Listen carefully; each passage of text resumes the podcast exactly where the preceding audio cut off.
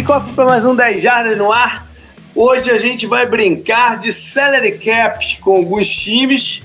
É um programa que a gente fazia em conjunto, né, com off-season, free agents e tal. E para esse ano a gente resolveu quebrar em dois. Então, para isso, estou eu, JP, tá o Canguru, beleza, Canguru? E aí, beleza? Legal. E tá com a gente o especialista em salary cap, o Vitor do Two Minute Warning. Fico que... muito feliz de ser considerado especialista em alguma coisa. Já Olha aí.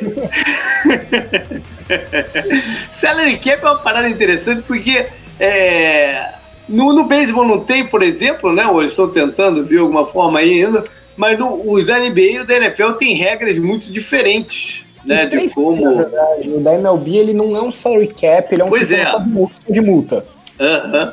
A NBA, ela, ela meio que tem um meio termo entre os dois, é um soft cap, uhum. depois fica multa, e a NFL é um hard cap. Então são três é. situações totalmente diferentes. É, e tem approaches bem diferentes pela questão do signing bônus, né?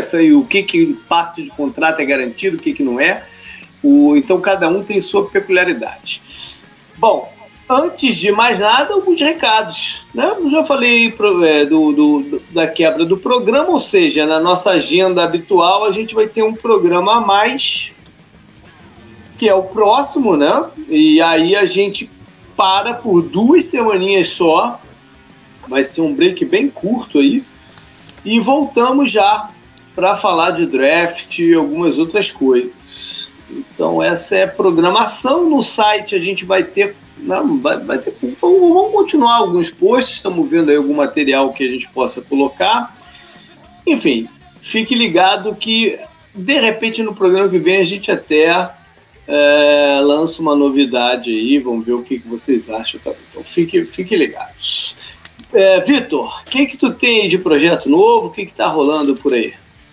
Ah, Jada, Tô com um projeto novo aí, não é tão novo, mas é novo o suficiente para chamar assim, que é um uhum. podcast lá na Central 3, chamado Na Era do Garrafão. Legal. Podcast de basquete, não de futebol americano, mas a ideia é olhar para a questão histórica. Uhum. A gente chegou num ponto hoje que o que a gente está vendo discutido no dia a dia, mas é importante saber como que a gente chegou até aqui, né? Quais foram as mudanças de regras, uhum. jogadores influentes, não só no basquete NBA, mas FIBA, feminino, basquete brasileiro.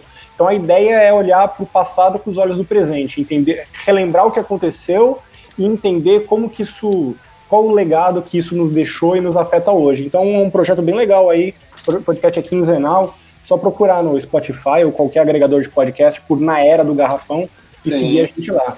É, e, e, quase todo mundo que gosta de NFL gosta também de NBA, né? Uma coisa meio que natural até. Você, Inclusive, você... de NFL no último podcast. Olha aí, olha aí. A gente fala de evolução das defesas, eu fiz um paralelo aí com a evolução de defesa da NBA também, da NFL. Legal. Agora, eu tô maluco ou tu tinha um, um, um, livro também no forno? Eu tenho um livro no forno, o livro tá pronto. Olha aí. Tô, ele tá na, atualmente na fase de revisão, mas uh, já tá totalmente escrito. É um livro também de NBA. E a ideia é publicar ainda esse semestre, assim que eu conseguir chegar num, num acordo com uma editora aí. Beleza cliente que não é fácil. Não, não é fácil, não é fácil, hoje, não é né? fácil. Pessoal, as livrarias de recuperação judicial, todo mundo tá com o pé atrás com um livro de tema fora da caixa, mas é. eu acredito no meu livro, eu acho que esse semestre ainda sai. Então fica de olho lá no arroba tmwarning que eu aviso as novidades. Beleza, legal. Bora então pro programa. Antes da gente entrar no assunto né, final da parada, é, algumas notícias da semana, né? Que eu achei, acho que são importantes a gente falar. Primeiro, uma curiosidade que a gente está gravando na quarta-feira e hoje fazem 99 dias que o Cincinnati Bengals está sem um coordenador defensivo. Desde que eles demitiram o Terry Austin e o Marvin Lewis assumiu a função e aí veio depois né, o, o fim do campeonato e tal, eles não conseguem contratar um cara, cara. Ninguém quer assumir aquela bagaça. Que coisa impressionante, é, né? Eu acho muito engraçado como é justamente o time que ficou 50 anos com o mesmo técnico, é o time que não consegue preencher uma vaga. Impressionante, né, cara? Impressionante. Como eles não conseguiram, não estão conseguindo convencer as pessoas né, que o projeto é válido. Isso cai um pouco em cima do head coach também. Né? Porque a função do head coach ter relacionamentos. para formar sua comissão técnica. Não, eu acho é, que cai em cima de todo mundo aí. É, eu acho que ele até em cima. Eu acho que o Bengals é uma franquia meio sem direção atualmente. Sim. Eles meio que estavam presos no meio do nada, aquela que não vai nem volta, e eles não parece que não se decidiram. Eu entendo por que essa situação é pouco atrativa. Uma situação que você pode entrar daqui a um ano os caras falarem, não, vamos reconstruir tudo. Uhum. Então você não sabe se é uma solução de curto prazo que você vai atrás, se é uma solução de longo prazo, se você quer um cara jovem com novas ideias, se você quer apertar num, com um personal que já existe. Até o Bengals decidir, vai ser difícil a franquia tomar esse tipo de decisão mesmo. Pois é. Bom, o dono do Bengals é conhecido também por ser mão fechada, né? Acho que isso também, de é, repente, está influenciando. Inclu inclusive, o, o, cara que se tornou nesse último período o candidato mais forte, que é o coordenador da Universidade da Flórida, o, os Gators é, subiram, é, com, né, fizeram uma contraproposta em cima do que o Bengals fez, a maior, e manteve o cara. Né? Aquilo que a gente até estava falando há pouco tempo sobre como os salários no college estão até ultrapassando os da, os da NFL. Né? Isso ainda não tinha chegado muito na parte de coordenador. Mas a gente já está vendo aí, já tem uns cinco ou seis coordenadores de college ganhando o padrão NFL também. É, no fundo era um efeito cascata inevitável. É, né? inevitável, é. Quando isso chega no, nos técnicos, eu vi um, um, mapa que era qual é o funcionário público mais bem é. pago é. de cada estado dos Estados Unidos. Dos 50 estados, 46 era um técnico de futebol americano universitário e um basquete universitário. Exatamente, exatamente, impressionante.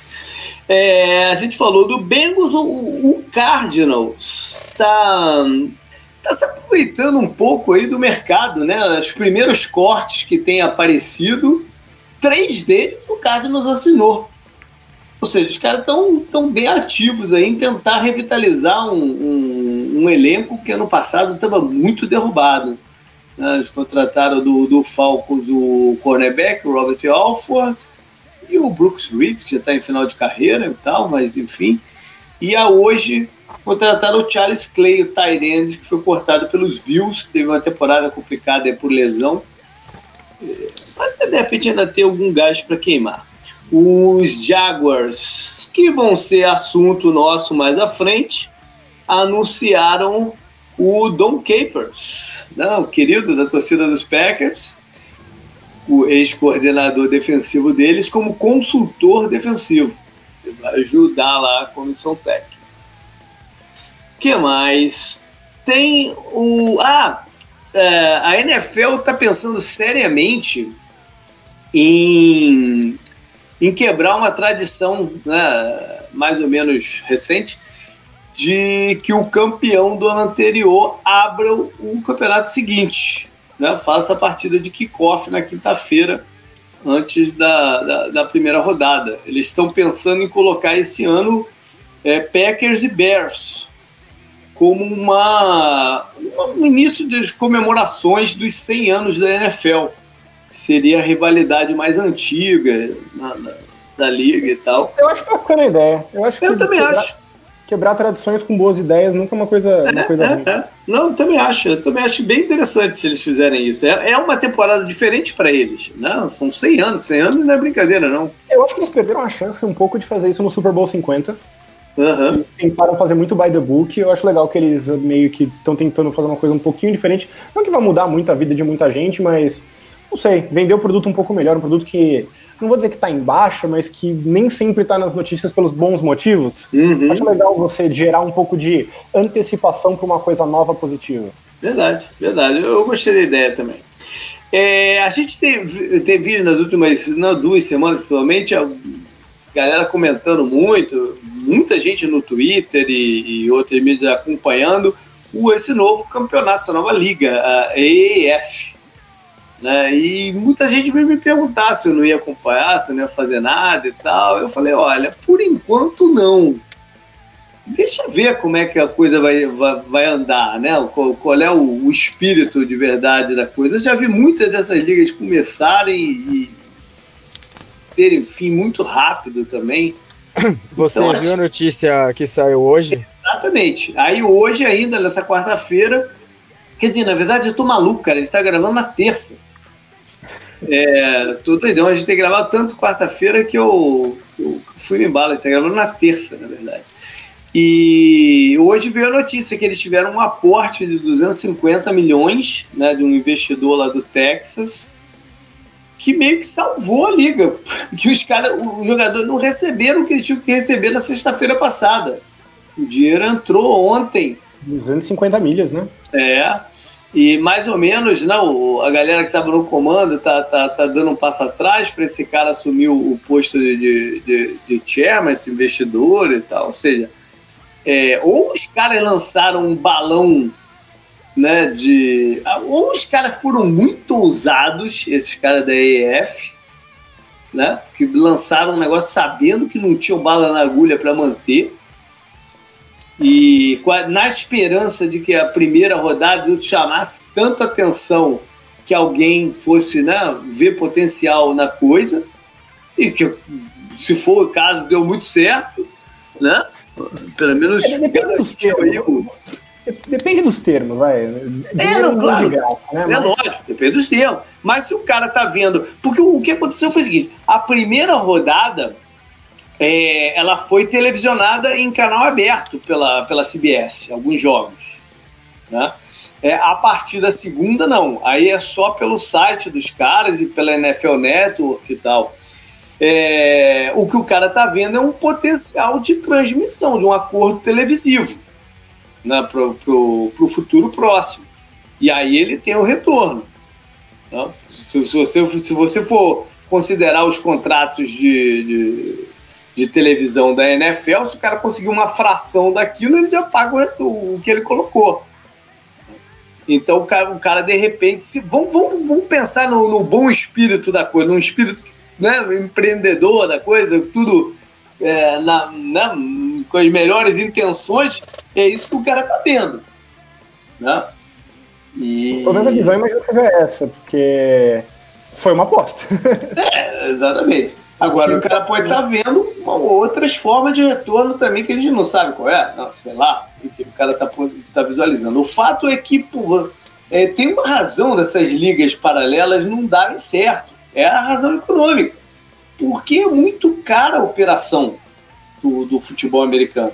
Envolve muita gente, cara, e uma estrutura grande. Os estádios são mais complicados e mais caros do que outros esportes. Eles tentaram fazer uma coisa bem próxima da NFL, acho que até para gerar uma familiaridade nas uh -huh. pessoas, né?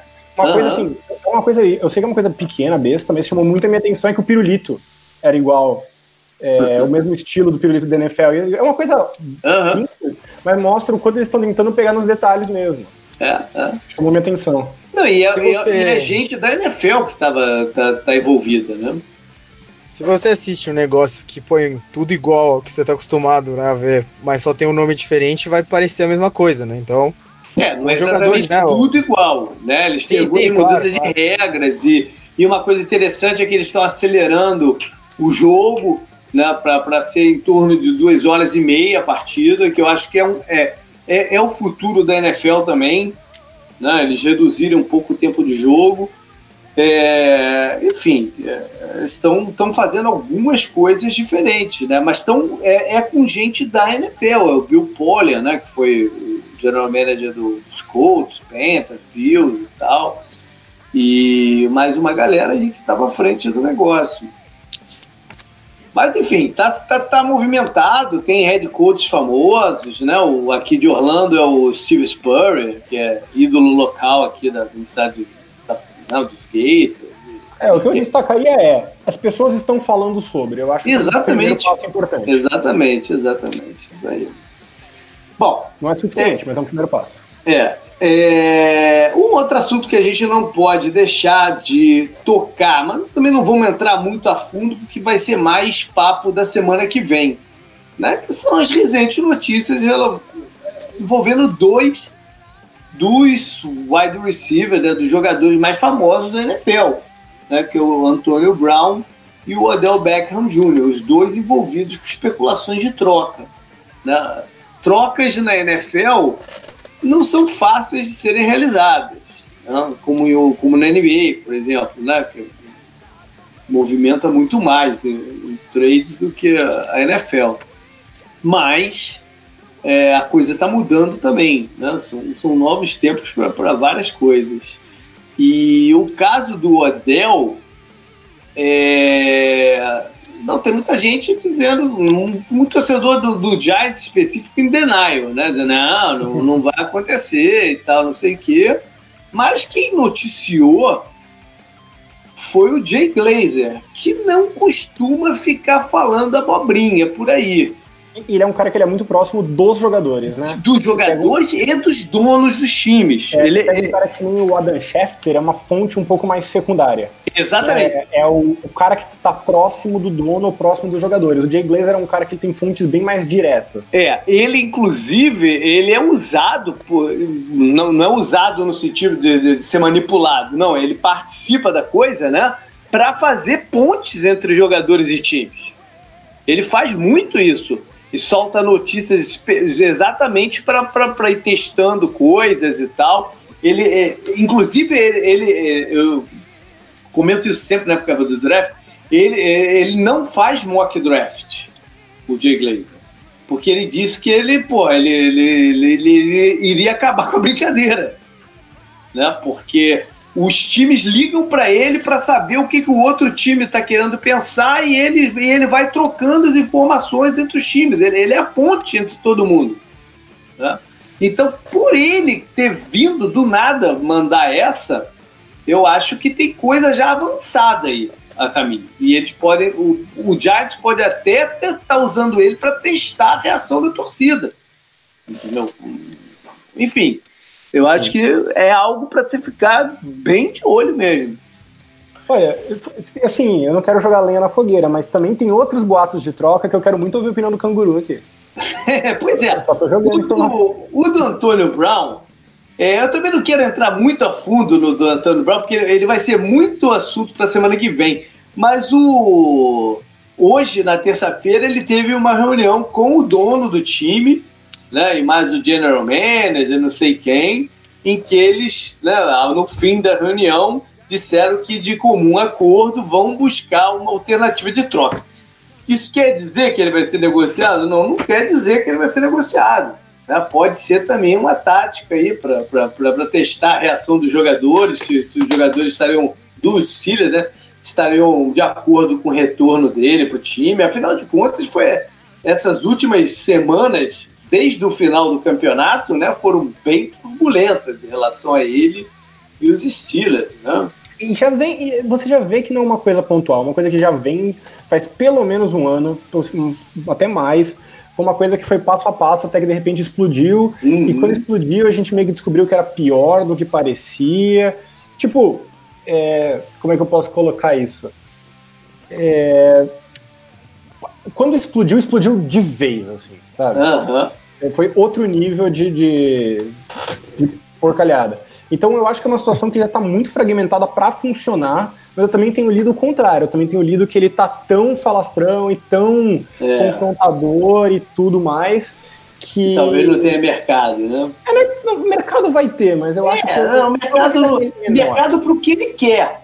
É, exatamente. Né? O dinheiro garantido, que ele, ele falou. E... O maior, o maior problema nessa, nessa história toda é que ele não é um jogador como o Le'Veon Bell, ele tá em contrato, né? Então, se é. ele continuar assim e continuar cada vez mais, né? Como vocês falaram, não dá para saber. Cara, é impossível ele tá fazendo as coisas que ele tá fazendo na mídia, né? Sendo preso, não aparecendo em julgamento, né? Que teve lá o do, da dire, dele dirigindo, eu acho, né? Rápido pra caralho lá e tal. Porra, eu tava vendo outro dia um vídeo dele lá, ele com o bigode loiro, o cabelo azul com uma trança e ele com um anel gigante de um pod, sabe? Cheio de brilhante. Falei, cara, que que é isso, velho? E hoje não é mandou... nem o melhor recebedor, né, que tem na NFL atualmente, você tá, mano, que porra é essa? Aí você, ah, como torcedor do Steelers, né? Acho que é por isso que o Victor tava curioso para saber o que eu acho. Tô achando muito cara, contido, for, quero, mais. Se for para continuar assim, velho, Porra, vai embora logo e vai tomar no cu, me deixa em paz, velho. Porra, aí, agora sim. Isso é Não, mas é tipo. É um cara que, mano, tá virando um palhaço, sabe? Fora de campo, você fala, mano, isso não tá compensando o que você faz em campo. Você faz muito, mas chega uma hora que, é, porra, o outro lado você passa, sabe? É, eu acho que a ideia, na verdade, é justamente essa. Ele sabe que ele não tem exatamente a maior força nas negociações por causa da situação contratual, que ainda tem tempo. Sim, e tal. sim, sim. E eu acho que ele tá tentando fazer justamente para tirar o máximo possível a, a ponte para que o Steelers não consiga falar assim, beleza, vamos, vamos tentar consertar a situação. Acho que ele quer realmente. Não, só que, só que ao mesmo essa, tempo. Essa avenida ao mesmo tempo, essa ponte que ele tá queimando com o Steelers, ele tá queimando com outras 31 franquias, Concordo. sabe? Não, você já, você já começa, você já parte do princípio que ele não vai ser trocado por outras três franquias, que são as três da FC North, né? Isso Sim. não vai acontecer jamais, a não ser que os caras venham e falem, a gente dá 10 escolhas de primeiro round. Aí, aí demorou, né? Mas Sim. se ele continuar queimando tudo, o que ele construiu nesses anos, depois de ser uma escolha mal tardia no draft, né? Ser um Zé Ninguém, basicamente ele não vai ter mercado e quando os caras vierem trocar por ele, não vai ser como o Kalil Mack que recebeu umas ofertas gigantescas, né? Vai ser por uma merreca o Steelers vai virar e vai falar: Cara, sério isso? Ele tá sob contrato. Tá bom, ele fica aqui. É isso que é, vai acontecer. Talvez, talvez não tenha como mantê-lo, por, por, tanta merda que ele tá fazendo, né? Hoje já tem gente até especulando se ele não tá sobre início de efeitos de uma CTI da vida, né? Por estar tá soltando. É, eu acho que a ideia é tentar fazer o próprio valor cair pro Steelers a ponto de uma troca ser muito mais fácil e ele conseguir até usar isso como negociação com o novo é. time. Tipo, ó, vocês pagaram menos do que seria normal por mim. Compensa isso me dando um contrato garantido, por exemplo. Até, é. até uma, um estilo George Constanza ele mandou hoje, né? Exatamente. De, de, de, querer definir qual é o próprio apelido agora. Nossa, péssimo. E, é um Nossa, péssimo. é, não, o, eu, tava, eu tava lendo esse tópico lá no Reddit, né, que eu comentei que o Reddit é uma boa fonte para você ler é. discussão, né, e tudo mais sobre esse tipo de coisa, né, da NFL. Os caras falaram que ele falou pra imprensa chamar ele de 8 ou 4 agora. Não era The Chess Man? The Big não, não, sim, sim, não, mas um, um, cara comentou porque ele falou que ele tá virando o 8 ou 5, sabe? Só que ele virou, ele é o 8 ou 4. Foi essa piadinha do cara. Eu prefiro o 8 ou 4 é, que o Mr. Big Chest. Cara, eu tava ouvindo outro, também outros podcasts, outro, outro, na semana passada ainda os caras os cara falando, é, o Antônio Brown tá full, full Terrell Owens agora, e daí os caras falaram, é, ele tá parecendo um recebedor diva dos anos 90, né, que ele tá, tá completamente maluco agora, tipo, completamente maluco. Bom, a gente vai ter mais o que falar disso na semana que vem. Bora então entrar no, na, na, parte que a gente faz todo ano, que é uma brincadeira, mas ela vale para a gente discutir é, conceitos né, de como se formar time, como ajustar elencos. Então. Tem, tem, tem, tem uma resposta, né? Que você tem um quarterback calor e daí você gasta todo o seu dinheiro enquanto você pode. É basicamente isso né, okay. hoje em? Ok, a gente pode até levantar esse tema aí já já. Bom, sim, sim. o primeiro time que a gente vai fazer é, na verdade, uma saga, né? Uma novela que a gente, é, desde que começou a ter essa ideia em off-season, é, usa esse time. Então a gente vem acompanhando ele ano a ano, que é o Dallas Cowboys. Um time sempre emocionante né, em termos de, de off-season e de coisas que acontecem por lá. Diferente de outros anos, eles têm agora. Quando gente começou, eles estavam, porra, num, num inferno de salary cap. Né? Essa já não é mais a situação deles. Eles estão até certo conforto no, no, no cap para poder é, decidir que tipo de, de approach, né, de que tipo de é, off-season eles estão afim de, de, de fazer. Né? Eles estão numa situação confortável para definir seu futuro. Né? Claro é, que quando a gente fala é, de futuro de, de Dallas, o futuro é muito no presente, porque eles têm tantos compromissos e e, e envolve tanta expectativa com o que acontece com eles, né, que eles não podem é, simplesmente, ah, vamos, vamos trabalhar pelo futuro. Isso não vai acontecer jamais com o Cowboys, pelo menos enquanto o Jerry Jones for vivo. Né? Até porque o tempo está passando para o Jerry Jones para ele ver o time de novo campeão. Ele já não é mais nenhuma criança. Né? Chamou, ele de, chamou ele de múmia, hein? Achou ofensivo com a múmia. Mas veja bem, eu concordo e discordo com você ao mesmo tempo. Eu acho que justa. Eu, é, eu, concordo que o Cowboys sempre vai ser o time do ganhar agora enquanto o Jerry Jones for vivo. É um time que tem dinheiro de sobra, né? Investe em coisas, em avenidas fora do, do salary cap, né? Uhum. É, treino e tal. Então ele, o objetivo sempre vai ser ganhar e sempre vai, não vai ter medo de gastar ou de ser visto como uma franquia que tentou e deu errado. Eles preferem tentar e dar errado do que não tentar e, e take our time. Uhum. Mas por outro lado, eu acho que por causa dessa mudança de situação do Cowboys em relação ao salary cap, eles não, não podem ter um olho em 2022, mas eles vão ter um olho já em 2020. Porque como uhum. que é a situação do Cowboys que a gente grava todo ano nesse podcast? Eles já têm o time mais ou menos formado, só que eles estão acima do cap, eles vão ver o que, que eles têm que cortar para viabilizar o que eles têm hoje. Eu acho que esse ano que eles têm cap, eles não vão poder adotar uma visão do beleza, quem a gente traz. Primeiro eles têm que olhar para dentro e falar assim: eu tenho uma situação, e já vou explicar qual é, que eu preciso usar meu espaço atual para garantir o amanhã. E o amanhã eu digo realmente 2020. Porque a questão é, eles têm três jogadores-chave do time que estão para ser free agents ano que vem. Que é o Amari Cooper, o Dak Prescott e o ah, eu tinha anotado aqui, agora perdi, Katsu. O cornerback, o Byron, Byron Jones. Jones é. Byron Jones. Então são três jogadores-chave, assim, dos, sei lá, seis mais importantes, esses provavelmente são três deles, né?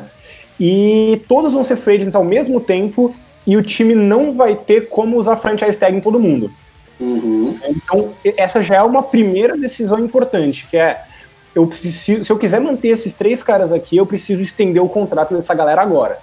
Tá. Aí, de, de, deixa eu só te cortar agora pra gente é, partir daí.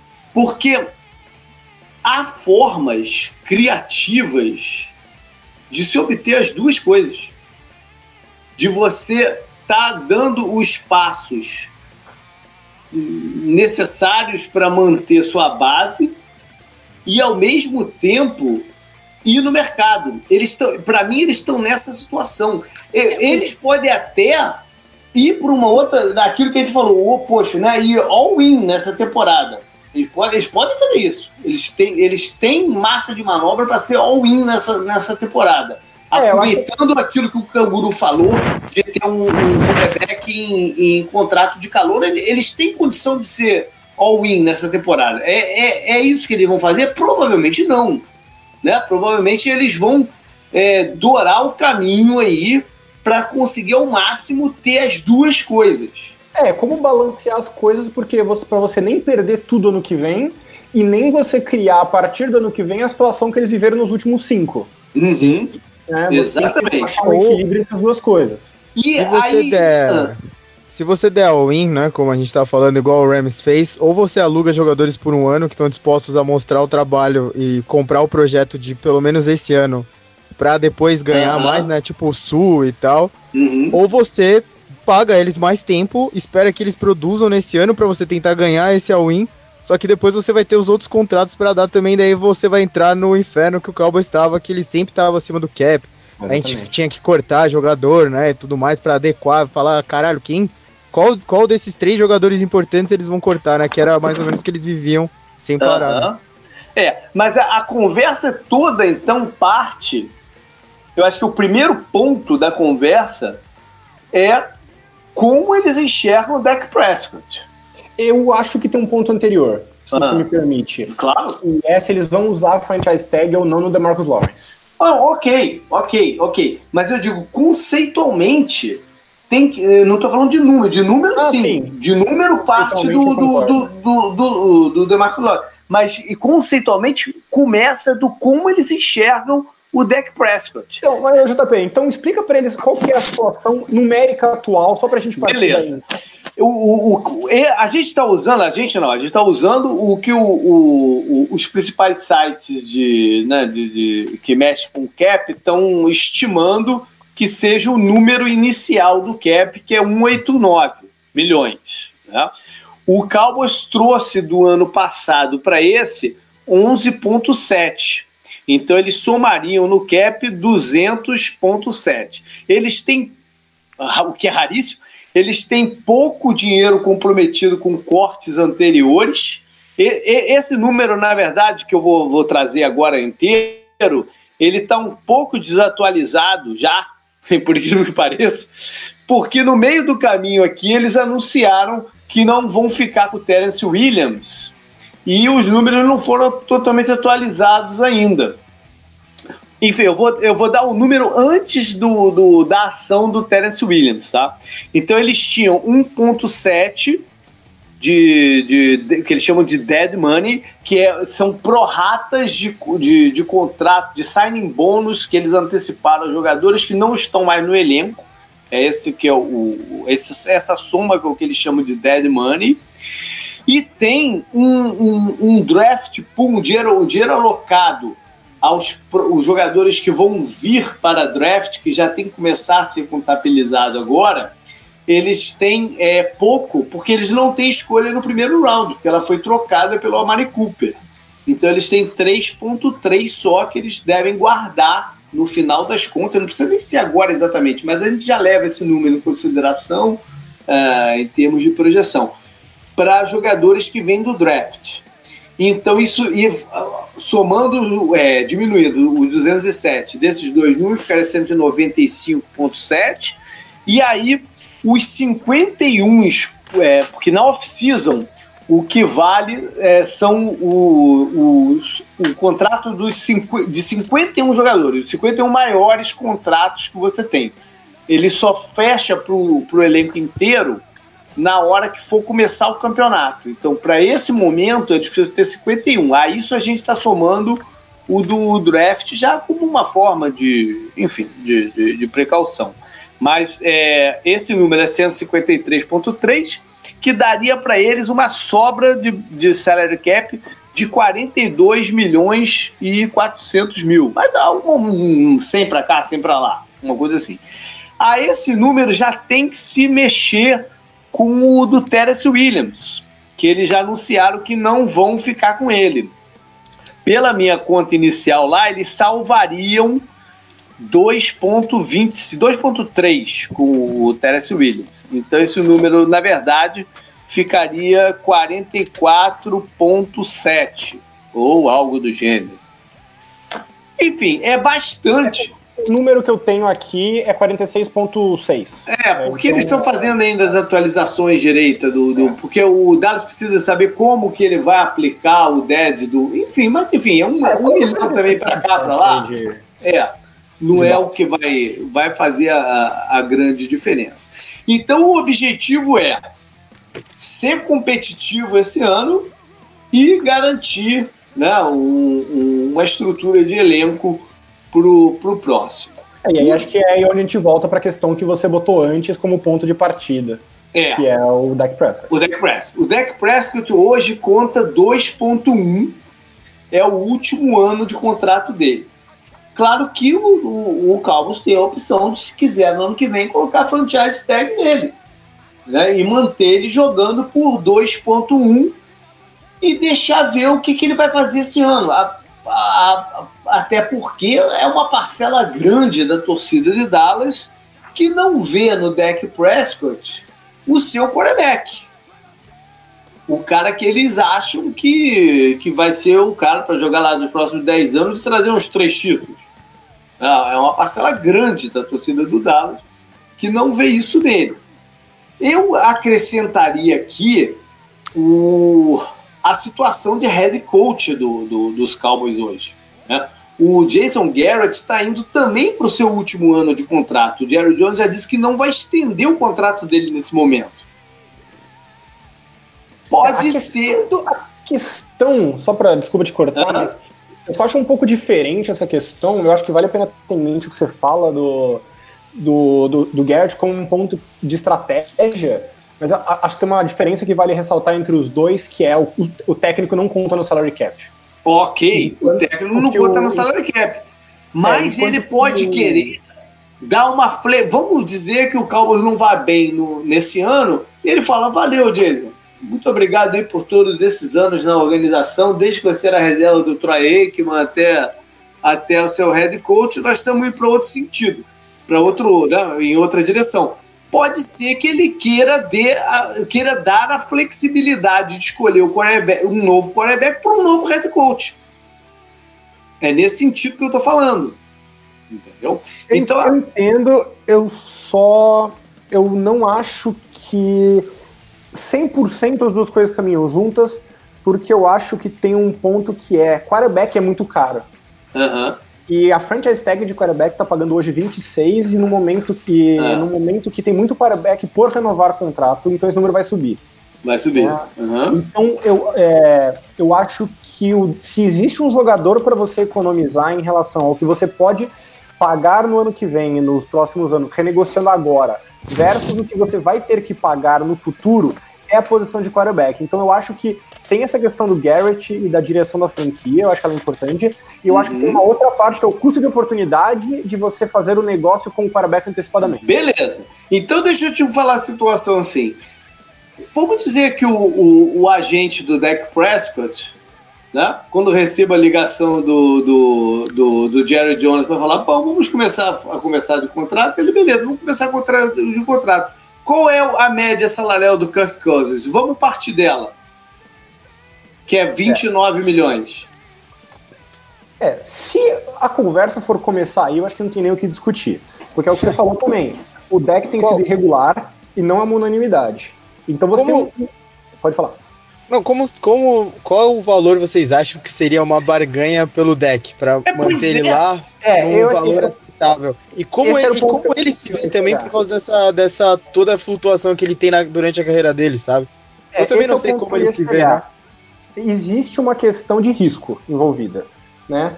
Uma coisa é você estender o, o Aaron Rodgers, que o risco é mais uma questão de lesão. Uh -huh. Beck é uma pessoa que é difícil você avaliar o valor dele para dar uma extensão. Então, uh -huh. eu acho que o, o, a referência que você tem que usar é a franchise tag, que é a alternativa do Cowboys. Se a negociação uhum. chegar num ponto que para o Cowboys, financeiramente, vale mais a, é, tipo, digamos que seja, digamos que eles peçam exatamente o valor da franchise tag. Para o Cowboys, imediatamente vale mais a pena você não, não estender o contrato dele agora, porque daí você tem um uhum. ano a mais para avaliar ele e ver se ele é o que uhum. você quer manter. Sem falar que ele é um cara que está ganhando muito abaixo do seu valor de mercado, então ele também é um jogador que tem um incentivo de abrir mão do dinheiro futuro pelo dinheiro presente, garantido. Sim, então, sim. É, é, isso tudo entrar na conta. Segue para baixo. Eu acho que isso é tudo é entrar na conta. É, quem, por exemplo, renovou o contrato de situação parecida, assim, é... o Garopolo. O Garopolo não assinou o contrato numa situação parecida, que ele tinha ainda um ano de contrato com, com o São Francisco depois da troca? É, é que o, o Garopolo acho que ele também tem essa questão do risco, né? De você não saber exatamente o que você tem. Então, e no caso Mas ele tem, ele tem um contrato que dá uma média de uns 26 a 27, não é? Isso, 26 a 27, mas ele é altamente não garantido. Uhum. É, é, a concessão nesse caso foi um pouco diferente. É. A concessão foi: eu pago o valor, mas é, eu não me comprometo com você. Então, se eu, em vez de eu jogar o risco para diminuir o valor financeiro, eu jogo o risco para eu consigo me livrar de você fácil. É que é uma manobra que, por exemplo, o Dolphins fez com o Tannehill, o Niners uhum. fez com o uhum. na, na moda. O Dalton também. É, o, o Dalton também. O, a questão do Cowboys, eu acho que é, tem um lado também sentimental na coisa, porque o, o, Jerry Jones vê o deck como um cara. O Jerry Jones tem, tem, tem um monte de defeito, né? Que, a, que a gente está sempre apontando. Enfim, mas ele tem uma coisa, ele tem um sentido de lealdade a jogadores grandes. Os jogadores gostam dele, né? se sentem se sentem valorizados por ele. E, ele, e, e eu tenho a impressão que ele vê, é, é, ele tem um, um, certo sentimento de gratidão com o Deck também, porque o Deck tirou ele de um pipinaço. Sem dúvida, sem dúvida. Né? Que era a situação do Tony Romo com, com, com a, todas as lesões, seguidas lesões que o Tony Romo teve. Né? O ano que o Tony Romo primeiro se machucou foi um caos em Dallas. Sim. Né? Aí vem o segundo que ele se machuca de novo e o deck surge do nada para ser uma força de estabilização na organização. Né? Eu acho que ele, ele vê como ele se vê é, ele se vê propenso a, a remunerar o deck por isso. E é, eu acho que esse é um ponto, e eu acho que o outro ponto é o que você já falou antes, que é o Cowboys ele é muito win now enquanto o Jerry Jones estiver lá. Porque uhum. aí eu acho que tem o outro risco que é você perde deck. Né? O cenário ótimo, vamos chamar assim, eu acho que é você deixar o deck embora, pegar um quarterback novo em contrato de calor, mas a chance de você achar um quarterback calouro tão bom quanto o deck não é grande, né? Não é, não é. É, é uma avaliação difícil pra caramba. É uma avaliação é, difícil pra caramba. Escolher no topo, você já não tem escolha de primeira rodada esse ano, né? Pra você uhum. escolher, pra você escolher no topo do draft, você tem que ser ruim, que não é o que o Cowboys quer. Então eu acho uhum. que no fim do dia, o que fala mais alto pro Cowboys é minimizar o risco de você não ser competitivo. Mais do que o risco do deck não ser tão bom quanto foi talvez no dia é. calor, eu acho que esse é o risco que eles vão ter que evitar. Mas também envolve o, o que o deck pretende. Sem né? dúvida. É esse é outro lado que o Canguru falou. Ele tem que ver como ele se, ele se avalia. E ele deu uma declaração essa semana muito curiosa. Ou na semana passada, agora eu não me lembro quando que ele deu. Quando perguntaram para ele, ah, o, o, Tom Brady sempre dá um desconto pro Patriots, não sei o quê. E eu não sei se vocês viram. E a resposta dele falou: ah, também ele tem uma, ele, ele é casado com uma supermodelo que ganha três vezes mais do que ele, ele pode ser, ele pode dar desconto. Sim. É, minha visão, tá? Aqui é um, uma avaliação pessoal minha da situação, não é baseada em informação de ninguém, tá? A minha opinião é que o pro Cowboys é mais interessante você garantir um valor baixo pro, pro deck por causa da quantidade de contratos que eles vão querer acomodar do que é você criar uma saída livre da prisão pro se o deck não der tão certo. Porque uhum, ele é um cara sim. que não carrega tanto o risco da lesão. Ele jogou todos os jogos uh, da carreira dele, nunca perdeu nenhum. Então, uhum. eu acho que é, se vai haver uma concessão, vai ser no lado do dinheiro e não no lado da não garantia. Porque uhum. um cara tem, que. Tem, tem outro risco, porra. Tem o risco de Flaco, o efeito Joe Flaco também, que a gente não comentou até agora. Você aluga o deck por esse ano. Você fala, me mostre então se você é o cara ou se você é esse quarterback que vai ficar flutuando. Aí ele vai. Imagina o, Cowboys nem ganha o Super Bowl, mas eles chegam na final da conferência e o deck tem um, um. Ele joga bem o final da temporada inteira, os playoffs e tal. Aí ele vai sentar na mesa e vai falar: Caras, essa temporada eu joguei melhor que o Kirk Cousins, por exemplo. Vai, ele fala isso. Ou ele fala: Eu joguei melhor que qualquer outro quarterback dessa, dessa divisão. Não tem muitos nela, né, atualmente, mas tem o, o Wentz, né, se você for pensar mesmo. Uhum. Mas eu, eu cheguei na final de conferência.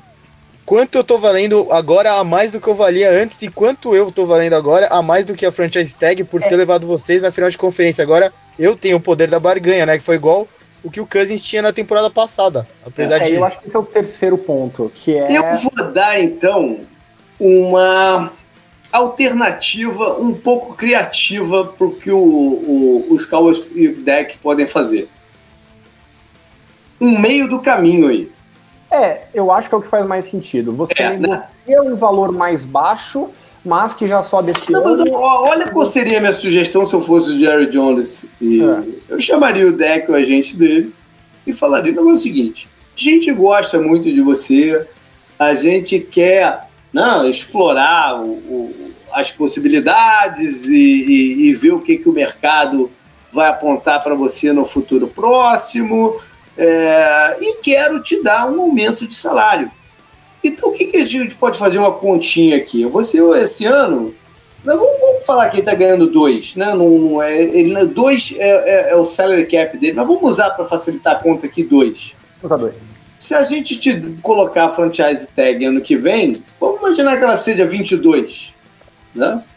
Dá 26, 24. Coloca 26, que é o número atual. Ok, 26 com 2, 28. Tá? Vamos fazer um contratinho de 3 anos. E nesses 3 anos eu te dou 60 milhões sendo que o terceiro ano é, é opcional do time por 28. O que, que você faz com isso? Você joga a média de, do salário dele. Eu falei 60, né? 60. Eu falei? Isso. Vamos jogar então, em vez de 60, 56. E eu te digo, o terceiro ano é um time option de, de 28, como se eu fosse colocar um, o, o tag para você no, no, no último ano. A gente mantém a flexibilidade e joga a média de 56 dividido por 3 dá quanto aí? Ah, tudo isso aí você tá me quebrando as pernas, mas vai dar alguma coisa perto de 18. É, que, que é um bom dinheiro para ele esse ano, porque ele está antecipando o, o, a grana né, do que seria os, mais ou menos os próximos dois anos e mantendo a flexibilidade de todo mundo. Do Cowboys, caso queira ir para outro caminho, e o dele, caso ele exploda aí de performance, de poder fazer uma renovação a partir de números como esse, não a partir de dois, como ele tem hoje. A gente está muito alinhado, JP. O número que eu rabisquei aqui de manhã, quando eu estava fazendo meus cálculos, foi 3 anos 64. Olha. Eu tinha colocado 16, 20 24. É, 18, 20, 24. Acho que é, sei lá, 18, 22, 24. Beleza, pode ser e também. Tá em range, que seria 18 no primeiro ano, porque eu acho que o ponto é, não faz sentido pro Cowboys negociar tão próximo da franchise tag, porque nesse caso vale mais a pena você transferir o risco para é, para uhum. agora. E pro deck faz sentido você se encontrar no meio termo, justamente porque, como o Canguru falou, esse não é o momento onde ele tem mais força. Ele tá vindo de uma temporada mais ou menos, e o Cowboys ainda tem uh, o salário baixo dele e a franchise tag. Então eu sem acho contar, que. Sem contar que o, o Cowboys tem também a opção da transition tag ano que vem. Que ela é a menor do que a franchise tag. 3,400 esse ano. Que dá a possibilidade do Cowboys de match o contrato que algum outro time dê para ele. O que ele faz, na verdade, é deixa o mercado negociar por ele. Né? E, e decide se mete ou não o, o, o contrato. É, eu acho que é de longe o deck desses três jogadores que eu citei, a Mari Cooper, Byron Jones e deck. O deck é o cara mais óbvio para você negociar agora e não negociar no final do ano. Então, como a gente chegou no mesmo valor desse ano, que é 18 milhões, eu acho, eu tô muito confortável usando esse número. Então, beleza. Então vamos assumir que de 2 ele passe para 18, ou seja, a gente tem que abater.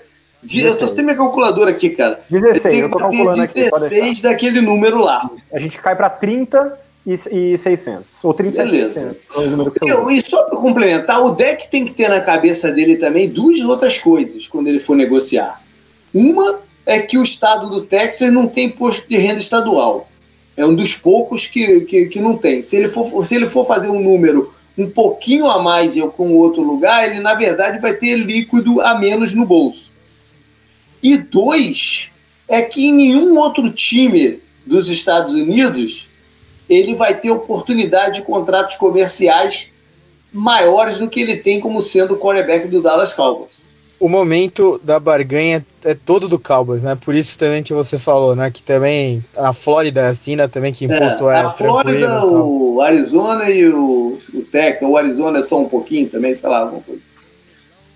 É, só para é. trazer o outro lado aqui também do deck, a gente falou num contrato de três anos. Isso quer dizer que ele voltaria a virar free agent quando ele Sim, tivesse 20, novo ainda, 20, exatamente. 28, 29. Então ele é. ainda entra no auge dele. Então, exatamente. mesmo que o time ganhe essa team option no, no terceiro ano, que eu também tinha mais ou menos nessa, nesses termos, o, pro deck isso também é interessante porque ele possivelmente, é o que você falou, Canguru, ele vai poder renovar esse contrato no momento de força.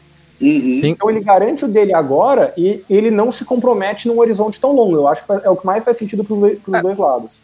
Tem, tem a aposta nele mesmo, né? Ele tem que saber se ele confia nele mesmo, que é o, o que a gente falou. Qual que é, como ele se vê, né? Qual, qual, o nível que ele se vê hoje? Ele tem números interessantes. Eu tava vendo outro dia uma comparação dele com o Wentz né? e com o, Eu o Goff. Então, são, são, são comparações interessantes, né? Ele tem números bons perto dos outros dois também, né? Uhum. Então tem que ver como ele se enxerga e se essa aposta é boa. A gente, é, muita gente elogiou o contrato do Cousins, até por ele ser todo garantido, né, com o Vikings. E porque é só de três anos, então ele vai poder fazer outro contrato gigantesco depois de dois anos na franchise tag que também já pagou tudo, né? E é então ele vai ter muito dinheiro no bolso. Tem que ver o como o deck se vê e se ele acha que essa aposta dele vai se pagar. Se ele é jogar bem uh, esses três anos, né, e conseguir renovar com o Cowboys, excelente. Senão ele vai, vai para outro time por uma pica também de novo, então. Beleza.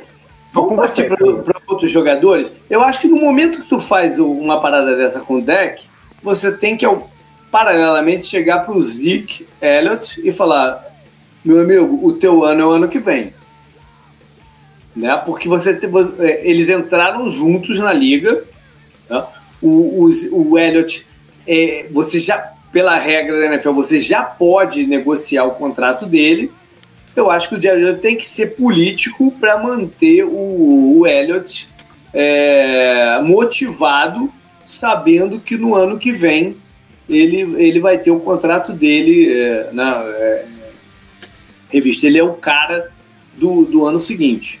É. Né? E não eu... mexia nos números dele esse ano. É, você assina até com isso com a extensão do deck. Tipo assim, ó, vocês são nosso núcleo, nós vamos tomar conta de vocês. É, exatamente. Eu acho Mas, que... né, os jogadores, os jogadores têm a ansiedade de botar a mão logo no dinheiro. Sim. Né? Ele tem que ser político para convencer o Elliot disso.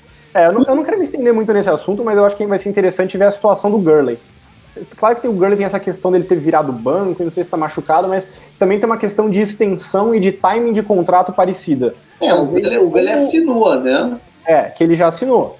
É, e aí a questão é, é se, o, se o Zeke vai usar isso para pedir uma antecipação maior. Pois é. Eu acho que não, porque eu acho que o, o, o Zeke entende a mensagem e ele tem não, uma questão extra-quadra que o Cowboys pode falar, ó, a gente tá do seu lado. Extra-quadra?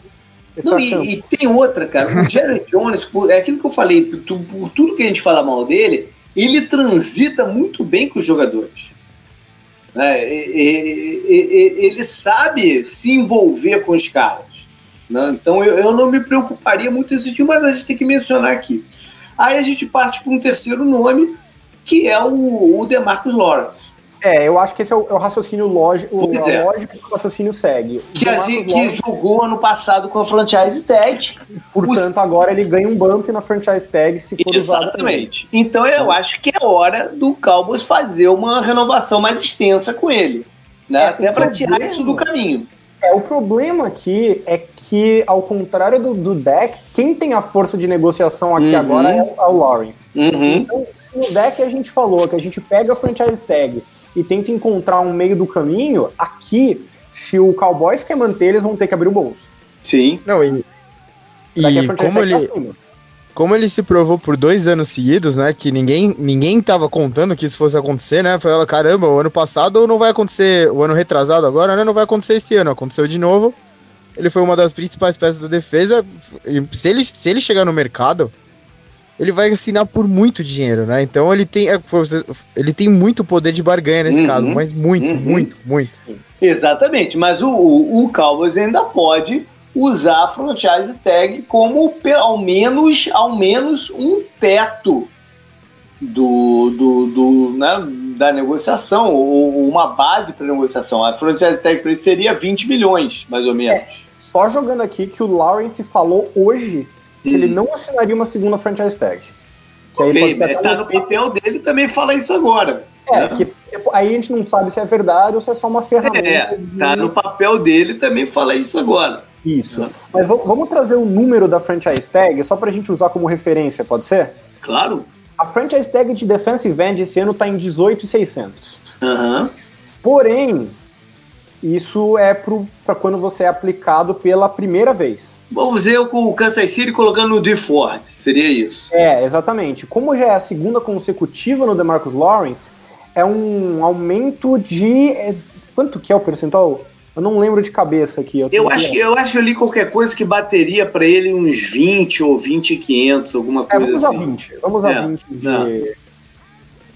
É, de, de renovação. A questão é, você negocia um contrato a partir do 20 com ele, ou você deixa ele ir e tenta. Um, é um mercado razoavelmente profundo para pass rushers, embora no topo ele não seja tão forte. E, e arrisca, então, assim. É, eu acho que, eu acho que o Dallas vai ter a opção com o Lawrence de manter a média em torno de 20. Porque quanto é o do Kalil Mack? Canguru, tu tem mais ou menos aí? Não? Fácil como puxar? Não, não tenho. Mas eu é, posso ver. Aqui, Porque o Kalil Mack é um contrato topo. Né, agora para o negócio. Eu, eu, eu, acho que é, né, não, não, chegaria no valor do, do, do Kalil Mack. É, o do Mack foi 6 anos, 114. Ele dá uma dá... média de 23,500, mas ele é estruturado de forma que ele cresce com o tempo. Então, eu acho que eles têm como fazer com o DeMarcus Lawrence que ele fique ali na média de 20, 21, com um maior nível de garantia para ele, de garantias para ele. De repente, até chegar parcialmente na garantia de terceiro ano, é. que não é tão comum. É. É, mas tem como jogar a média para mais ou menos nesse número e de repente até da forma como estruturar o signing bônus e tal, jogar o número desse ano específico para ele até um pouco mais para baixo. É, até uns eu... 15 para esse ano, alguma coisa assim, 15 a 18. Eu acho esse ano difícil de negociar, por, é, porque acho que a contrapartida é que você tem que garantir o dinheiro futuro, né? É o que você falou, uhum. tem que jogar bônus. E eu não sei o quanto que o cara, que é um cara que tá com a faca e o queijo na mão, vai aceitar. Não, você pode que... fazer isso. Você pode falar, quase nenhum contrato a garantia passa do segundo ano dele. É raríssimo. É. O né? Cousins Você... é um cara que talvez seja lançado moda, mas eu não acho que um defensive end consiga esse tipo mas, de. Mas então, o, o Jerry Jones pode ser criativo e falar: eu te garanto 10 do teu terceiro ano. Em, em qualquer situação, de lesões, de qualquer coisa. Eu te garanto 10 no teu terceiro ano. Você é. quer esse contrato assim?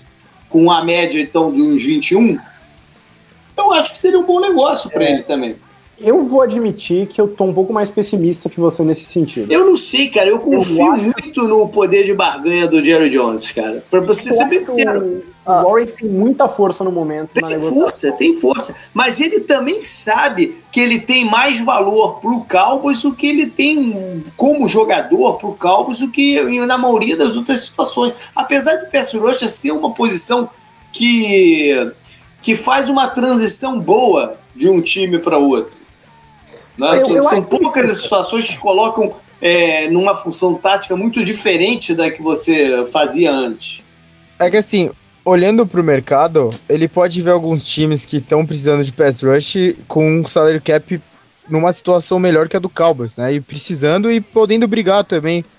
E talvez chegando numa estrutura interessante, tipo os Jets, o Colts, de repente, ele pode querer aí, fazer aí esse caminho, até, né? Aí cai até na matemática. Se ele assina com um Jets tem, tem que ser por muito mais para valer a pena ele pagar o, o imposto de renda estadual do, do sim, estado de Nova sim. York. Sim. Entendeu? Do, do, que ele não tem. Dallas tem esse, tem esse poder de barganha que é muito forte. É verdade, a gente não leva isso em consideração, cara. Não, Mas tem que ser por Cowboys... muito mais para equilibrar o número. Ele teria o que o quê? Recebeu do Kalil Mack, é isso?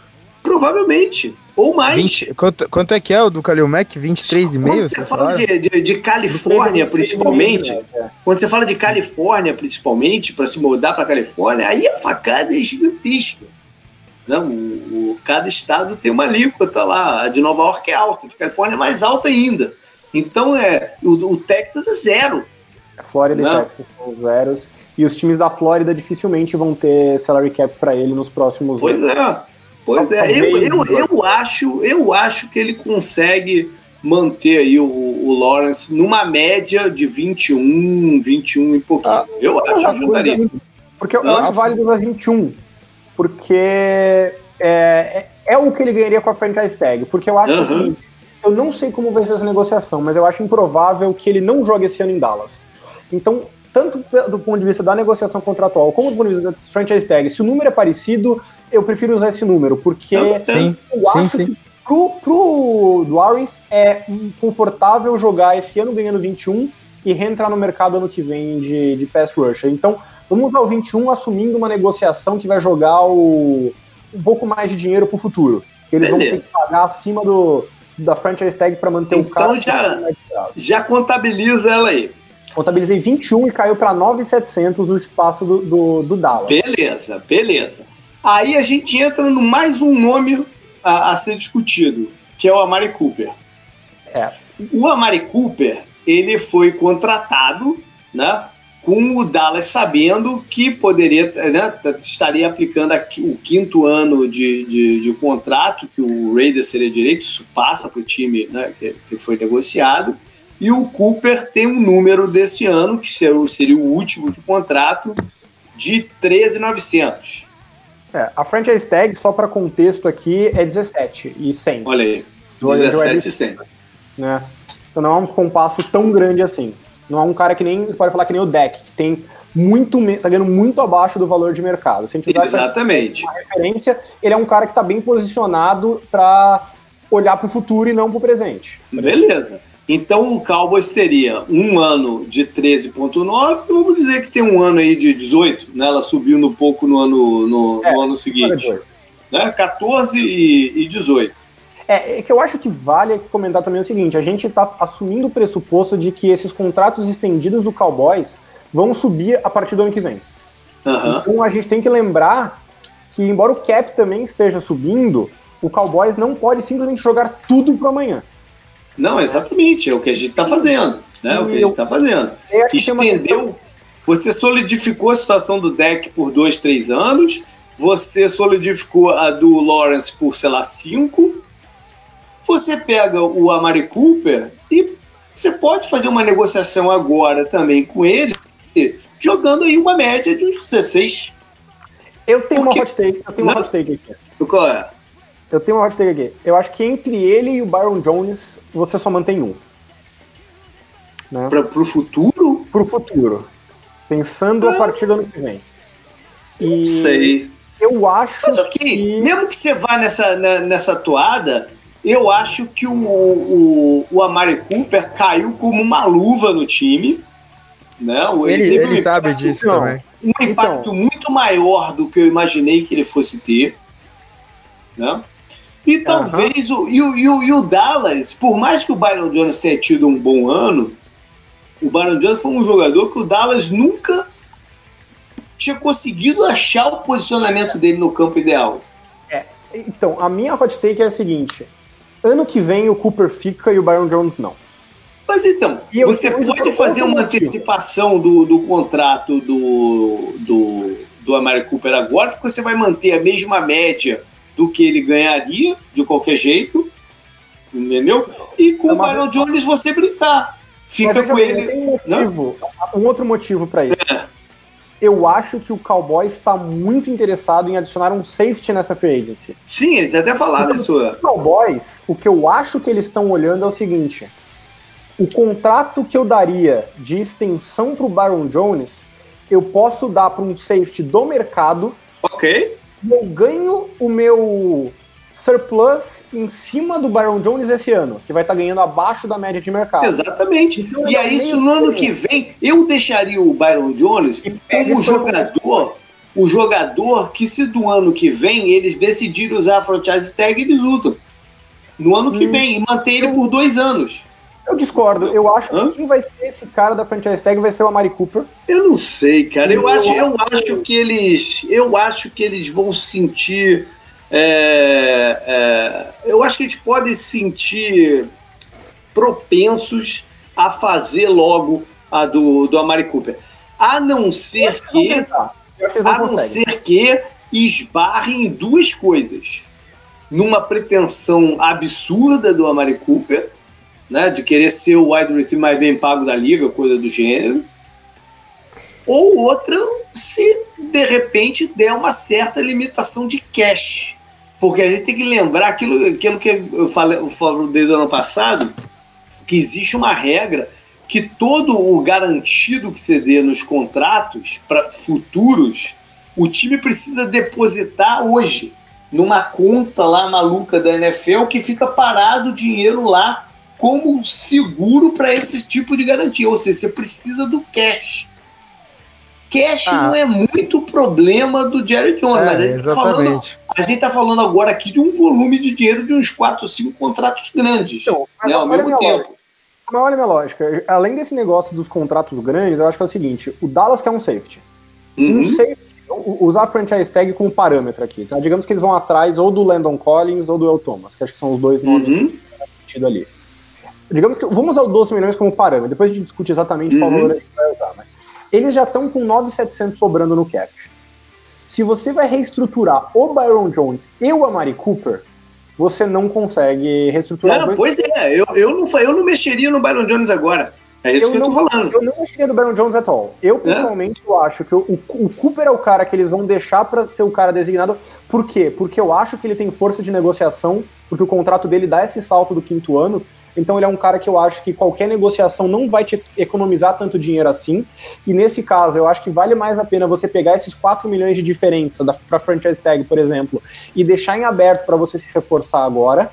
Deixa o Baron Jones jogando nesse contrato e traz um safety do mercado. E ano que vem, como você dificilmente vai conseguir fazer as compras, uhum. porque você tem todos esses valores acelerados no salary cap, você consegue uma escolha compensatória de terceira rodada pelo Baron Jones. Uhum. Então, esse é o cenário que eu vejo como é. mais. Eu só é... acho que o mercado vê o Baron Jones hoje com um valor maior do que uma terceira escolha. Então eles têm que levar. Hoje, se eles fossem trocar o Byron Jones, eles pegariam no mínimo uma de segunda. Nesse não é- momento. É, a questão não é exatamente trocar o Mas Byron a cabeça dos caras da NFL é essa. Eles, se eles veem o cara como o segundo, eles não querem ganhar o terceiro. O, Sim, a cabeça eu... dos caras da NFL funciona muito assim. Que tem uma outra questão que é o seguinte: digamos que, digamos seja verdade, ele é visto como escolha de segunda rodada e você ganha uma de terceira. Então é um, um round de decréscimo. Uhum. Só que daí você considerar o quanto que vale você adicionar esse safety free agent e jogar um ano com ele o Byron Jones. Sim, eu pessoalmente sim. acho que esse surplus, né, esse, essa margem que você ganha fazendo isso é maior do que essa, esse decréscimo de uma rodada na escolha que você tem pelo Byron Talvez. Jones. Eu acho que faz sentido essa estratégia para o Cowboys. Deixa o Cooper ganhando o que ele ganha. Então, beleza. Vamos manter esses Talvez. dois como é que estão. Vamos Talvez manter esses dois como é que estão. Talvez seja essa visão do Cowboys do que, que seria o all-in deles essa temporada, né? Esse é, espaço maior e contratar. É, eu tô tentando achar um meio termo entre manter o espaço aberto para uma contratação que te ajude a reforçar o hoje e que consegue não desmontar esse núcleo a partir do ano que vem. No caso, eu tô pensando uhum. em trocar o Byron Jones por safety e qual que é a matemática que funciona melhor, entendeu? Não, mas então, aí, tipo, mas tem, teria um ano com os dois, né? E você Exatamente. já tá cuidando do futuro, porque o, o Lawrence então, não é velho, né? O vamos manter não. esses dois como é que estão. Então, como é que tá o número agora, então? Beleza, ele continua em 9-7, porque a gente não mexeu nem no Byron Jones nem no Cooper. Beleza. Aí então agora... vamos lá dizer que eles conseguiram adicionar na free agency o Will Thomas. Beleza. Né? Que é um cara que, de repente, pro Dallas daria, daria até um certo desconto para jogar e tal, não sei o quê. E acertou com o, o Thomas um contrato de uns três anos com uma média de 10 milhões por ano. Beleza. Vamos botar 10 milhões flat, então, já que eles já estão acelerando muito dinheiro pro futuro, pode ser? Beleza, beleza. Beleza. Agora o Cowboys está 300 milhões acima do salary cap. Beleza. Então, Aí agora cortam o safety dele. Eles cortam o safety dele, que é o Riff. É o Riff. Salva dois. É. O problema do Riff é que agora o valor não é tão grande, mas eu acho que. Mas é... salva dois, já da, da, da, começa. É, é, é uma, seria, um, seria uma movimentação quase que automática você fazer isso. Né? Salva então dois. A 1,700 acima do salary cap. Aí acho que agora Beleza. a questão é o que a gente consegue cortar de dispensável é, para abrir espaço para reforço. Pois é, mas não, não. Primeiro acho até que a gente tem que pensar outros free agents que ele tem que talvez valha a pena segurar, né? Porque o time precisa de uma certa né, é, no, no, no, no, no elenco. Eu acho Perfeito. que ele, eles precisam renovar com o long snapper, já falaram que vão, e aí vai de um a, a, a um e meio. É, eu acho que eles têm. Um 300 de média, tá? Pro, pro eles gostam do fullback dele, bota mais um aí. O, o Olawale, eles usam bastante full, fullback e tal. É, o Tavon Austin, tchau, né? Qual? Tavon Austin. Pois é, o Tavon Austin. O Tavon Austin é um caso, é um caso curioso. Né, porque ele tem um salário alto que o, que o Rams é, renovou com ele eu acho que o Cowboys vão ter que deixar ele testar o mercado. É, que tem o Cole Beasley também é free agent. O Cole Beasley não vai ser renovado. Eu já vou antecipar aqui de uma vez. O Cole Beasley não vai ser renovado. Ah, Eles é? já deram todas as indicações que eles não vão renovar o contrato do Cole Beasley. Vocês Beleza. conseguem acertar qual time ele vai? Só um. Não, não, não, não. Aí, aí, aí, não, vocês não conseguem. Porra, é lógico, que vai, é lógico, é lógico que ele vai pro Patriots, cara. Ele é um receiver pequeno e branco, ele vai pro Patriots. Não tem, não tem como. Mas enfim, eles já sinalizaram que não vão renovar com, o Cole Beasley. Até porque isso dá flexibilidade para eles de usar mais o Amari é, Cooper no slot, brincar um pouco com o posicionamento do, do Amari Cooper. Eles querem dar um pouco mais também de de snaps pro cara que é o, o Tyrande, o, o, que na verdade não é um Tyrande, é um wide receiver que joga de Tyrande, aquele Blake. Esqueci o nome dele. Blake alguma coisa, enfim. E, e, eles já sinalizaram que não vão renovar o contrato com o Beasley. Mas o Tavon Austin é um caso um, um, um, pouquinho diferente, porque ele tem valor também como retornador, né? E ele tem valor tático com essa, com, com essas coisas de um movimento pré-snap que está cada vez mais usado na, na, na NFL. O Cowboys é até dó. usou bem num determinado momento do campeonato, usou bem ele assim antes dele se machucar. Então ele tem algum valor. 18, tocou na bola 18 vezes. Mas ele, mas ele se movimentava, ele quebrava um pouco a, a o padrão de, da defesa adversária ah, com essa movimentação. E isso tem valor. Hoje em dia isso tem valor. Se Mesmo que ele não receba a bola. Salva quanto? Não, ele não é cortado, ele é free é, agent. Ah, então ele, é- ótimo. Ele é free. mas sabe, sabe um, mas eu acho que eu acho que ele não vai receber uma proposta imensa, porque o contrato dele é alto. Ele, ele não vai aceitar a primeira que o Cowboys fizer para ele. Entendeu? É... Ele vai primeiro testar o mercado. Só, mas não vai ter um, um grande. Só mais uma observação. Aham. Uhum. O Cordarrelle Patterson também é free agent, né? Também, né? então pronto. Porra. Não, mas olha só, sabe que, o que eu faria com o Talbot Austin? Eu, eu colocaria para ele uma oferta de um ano, 5 milhões. Por que 5 milhões? 5 milhões é o que ele salvaria se cortasse o Allen Hearns, que está vindo de uma, uma, uma, lesão. Então, se você aceitar os 5 milhões, beleza. Tá aqui um ano eu corto o Allen Hearns e fica 0 a 0 Se não aceitar, beleza. O problema aqui é que daí você tá indo pro ano que vem, basicamente, com a Mari Cooper, Tava Austin e Michael Gallup como seus wide receivers, sem uma escolha de primeira rodada. Ok. E mais esse, mais esse outro rapaz aí que eu falei, que eles, que eles querem usar mais como, como, como recebedor, o Blake, não sei o quê, e eles gostam de um outro jovem que eles têm que se chama Noah Brown, que eles querem dar mais snap para ele também. Então eles têm algumas outras opções dentro do elenco. Não, é, você, não, você também não vai pro, pro, pro negócio com quatro wide receivers. É, a questão ah, é. O time faz isso.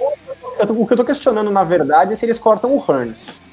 Mas eu acho que por, é. por causa da lesão.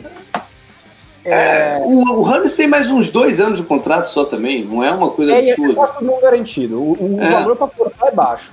A é. questão é, você precisa repor isso. Você está argumentando que o Cowboys consegue repor isso internamente. Sim. Com o Cooper. Sim, Nesse sim. sentido, basicamente, você está o, cap não mexe, você está trocando exatamente. pela renovação do. Exatamente. É exatamente isso que eu estou fazendo. É isso, exatamente isso que eu estou fazendo. Beleza. Acho Agora. que o, na linha ofensiva o Cameron Fleming como reserva tem, tem algum valor que dá uma certa né, estabilidade para eles ali. Porque o, porque bastante dinheiro investido na linha ofensiva.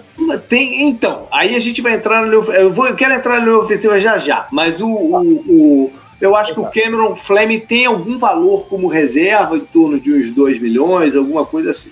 Vou botar aqui 2 milhões. E talvez um milhão pro reserva do, do, do Zeke, o, o Rod Smith. Beleza, então mais um milhão. Então agora a gente tem 3,600 acima do cap. Beleza. Então, 3,600 acima do cap. Pelo menos 4 milhões para cortar, vamos dizer assim, arredondando. A gente chega em alguns jogadores aí que eles fazem constantemente, como o Tyler Smith, o Zach Martin, não sei o que, fazem algumas reestruturações e zera isso. É, eu acho que o candidato óbvio é o Shanli, como sempre. O Shanli, ah, não, não, o Shanli, o Shanli a gente vai entrar numa outra etapa aqui da parada. cortar ou não ano que vem. É, não, eu, eu, tenho, eu tenho quase certeza que eles vão cortar o Shanli agora. Sim, é, sim. Eu acho que essa é a questão. Se o Shanli tá no time. Eu tenho quase certeza que eles. Mas eu não quero usar o dinheiro do Shanli aí. Eu quero usar o dos outros para zerar essa conta. Beleza. O do Shanli, eu acho o seguinte: por, até por respeito ao Shanli, eles sabem que ele quase não vai ter snap ano que vem. Então eles, eu acho que eles vão chegar a um acordo de, de, né, de, de divórcio aí é, dar a chance do Shanli jogar mais uma temporada por algum outro time, contribuir um pouquinho a mais e tal. É, ele, ele vai ter mercado para isso e, e, chegar perto do que ele ganha, talvez. E com o Shanli, eles salvam. É, quanto é aqui? Sete. Eu, se fosse o Jerry Jones, eu automaticamente pegaria esses sete que salva com o Chan Lee e renovaria o contrato do Jalen Smith. Para botar. É outro jogador que seria free agent no ano que vem. E para dar uma mensagem para o resto do time, justamente de lealdade. Porque o Jerry Jones vive muito disso, cara, com, dentro do, dentro do Dallas. O, o Jalen Smith foi uma aposta pessoal dele, vindo daquela lesão horrorosa, que ele bancou, sabendo que ele não jogaria tão cedo, né? E que está dando frutos. É, a questão é o quanto você, a lesão te assusta para fazer uma renovação. Mas daí eu acho que é o caso que você consegue dar um valor legal agora e não garantir os próximos anos. Ok, manter um, um, um contrato que ele consiga fugir dele, mas num nível salarial interessante para todo mundo. Beleza. Eu automaticamente transferiria o dinheiro do Xali pro, pro Jeremy é. Smith.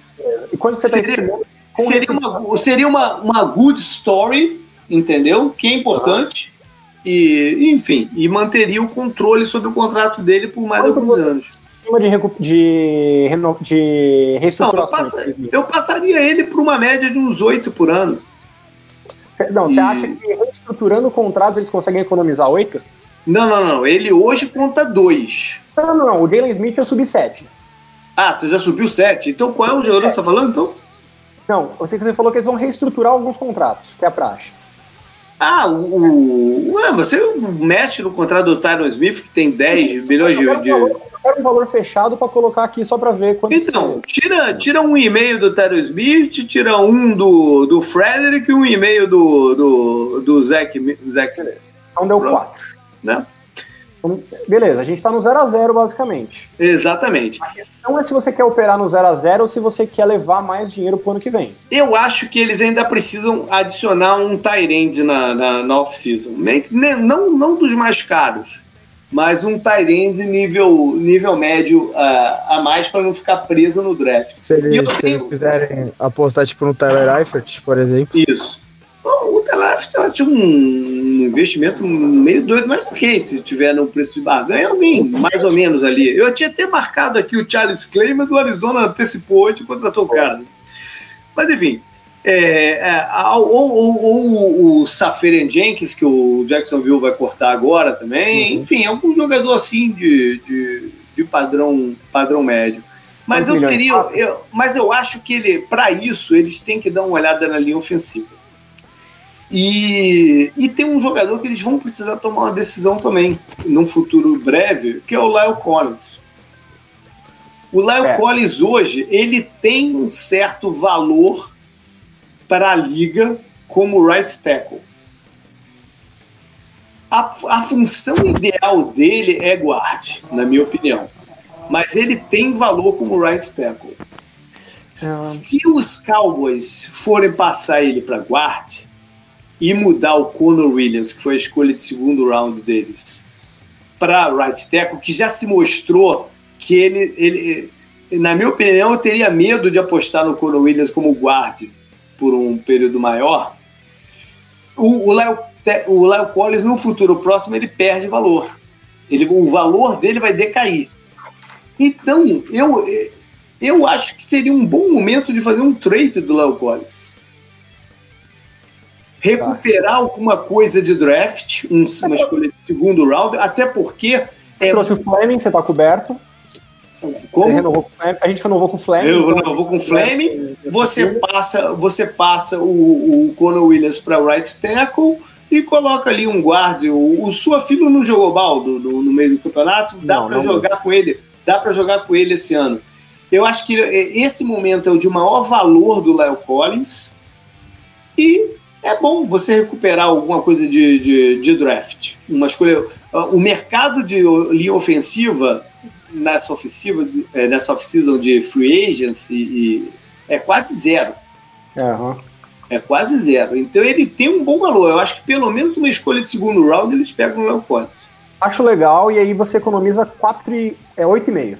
8,5, né? E você só acelera o signing bônus. E aí e pronto, você contrata o Tyrande e sobra um pouquinho. Eu coloquei 4 milhões para um Tyrande.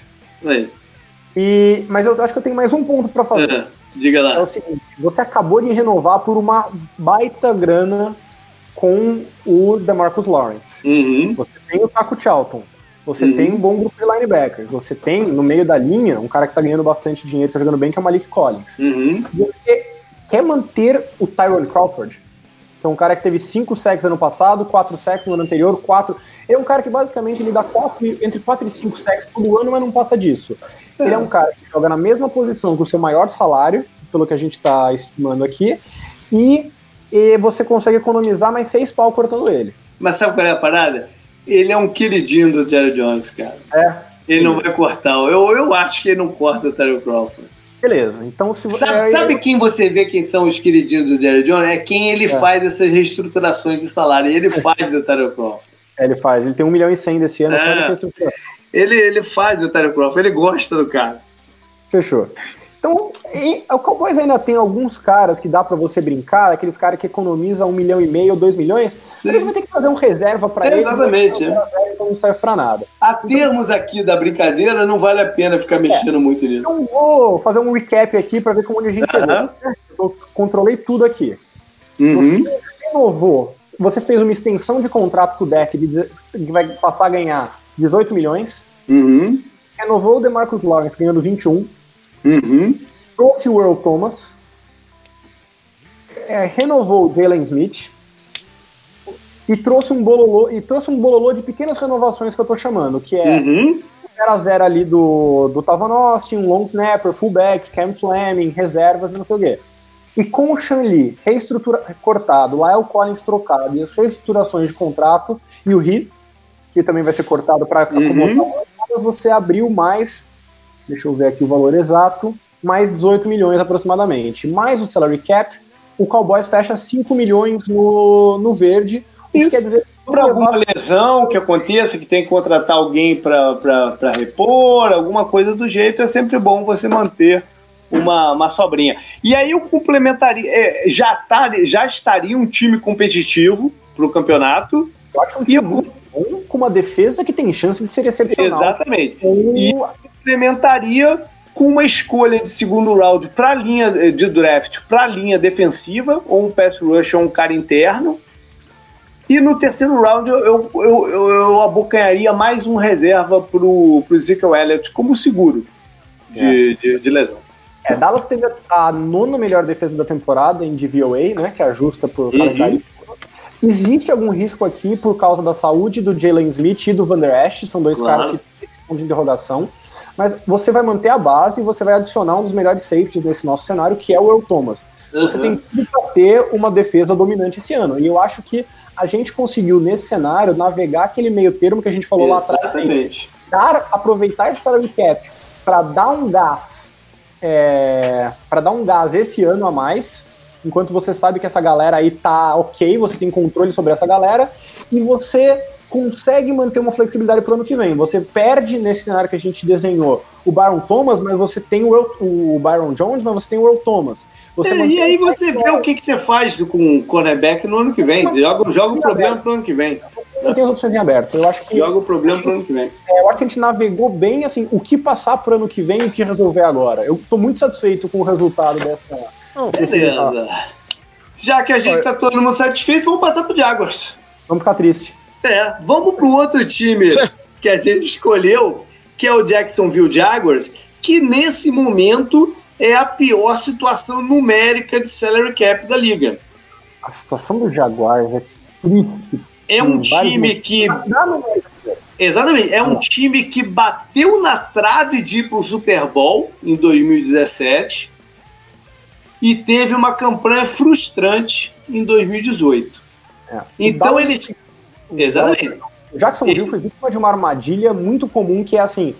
A, a galera pensa que a temporada é uma coisa mais ou menos fechada, mas na verdade, quando você projeta, você tem um- uma variedade de resultados, né? Uhum, uhum. melhor todo mundo ficou saudável, todo mundo jogou no seu melhor, deu sorte no Todos, todos os turnovers foram pro teu lado. Né? Isso, o Thomas você recuperou, não sei o quê, e tem o pior cenário possível, que é todo mundo machuca, tudo dá errado, É, e geralmente você vive nesse meio termo, né? exatamente. Eu acho que o problema do Jaguars é que eles olharam para uma temporada 2017 que foi muito próxima do melhor cenário possível, todo mundo ficou saudável, o Bortles jogou bem, todo, tudo deu certo, e acharam que esse era a média, o baseline deles.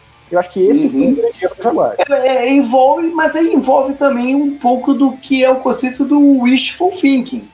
É, mas duas coisas estão juntas, eu acho. É, você tem, você tem que ter otimismo também que as coisas vão correr bem pro teu lado. Uh, eu acho que o Jacksonville, pra, pra ser bem sincero, eu, eu acho que o Jacksonville não tinha muita coisa diferente a fazer no ano passado.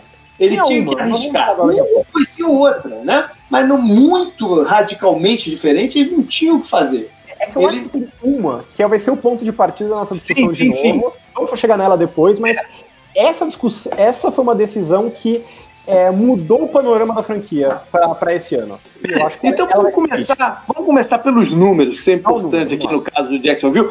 É, eu tive que também re, re, mexer na parada toda aqui por algumas informações que, que apareceram no final da tarde. Enfim, é, eles entram com 200.600 entre os 189 e 11.600 que eles trouxeram do ano anterior.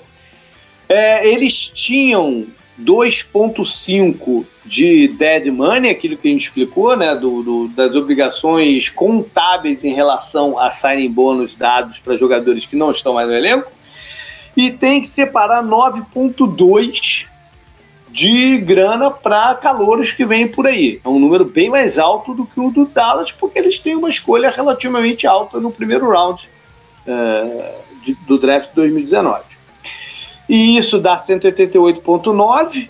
O salário de, dos top 51, não, os 51 maiores salários que eles têm, é 206,5.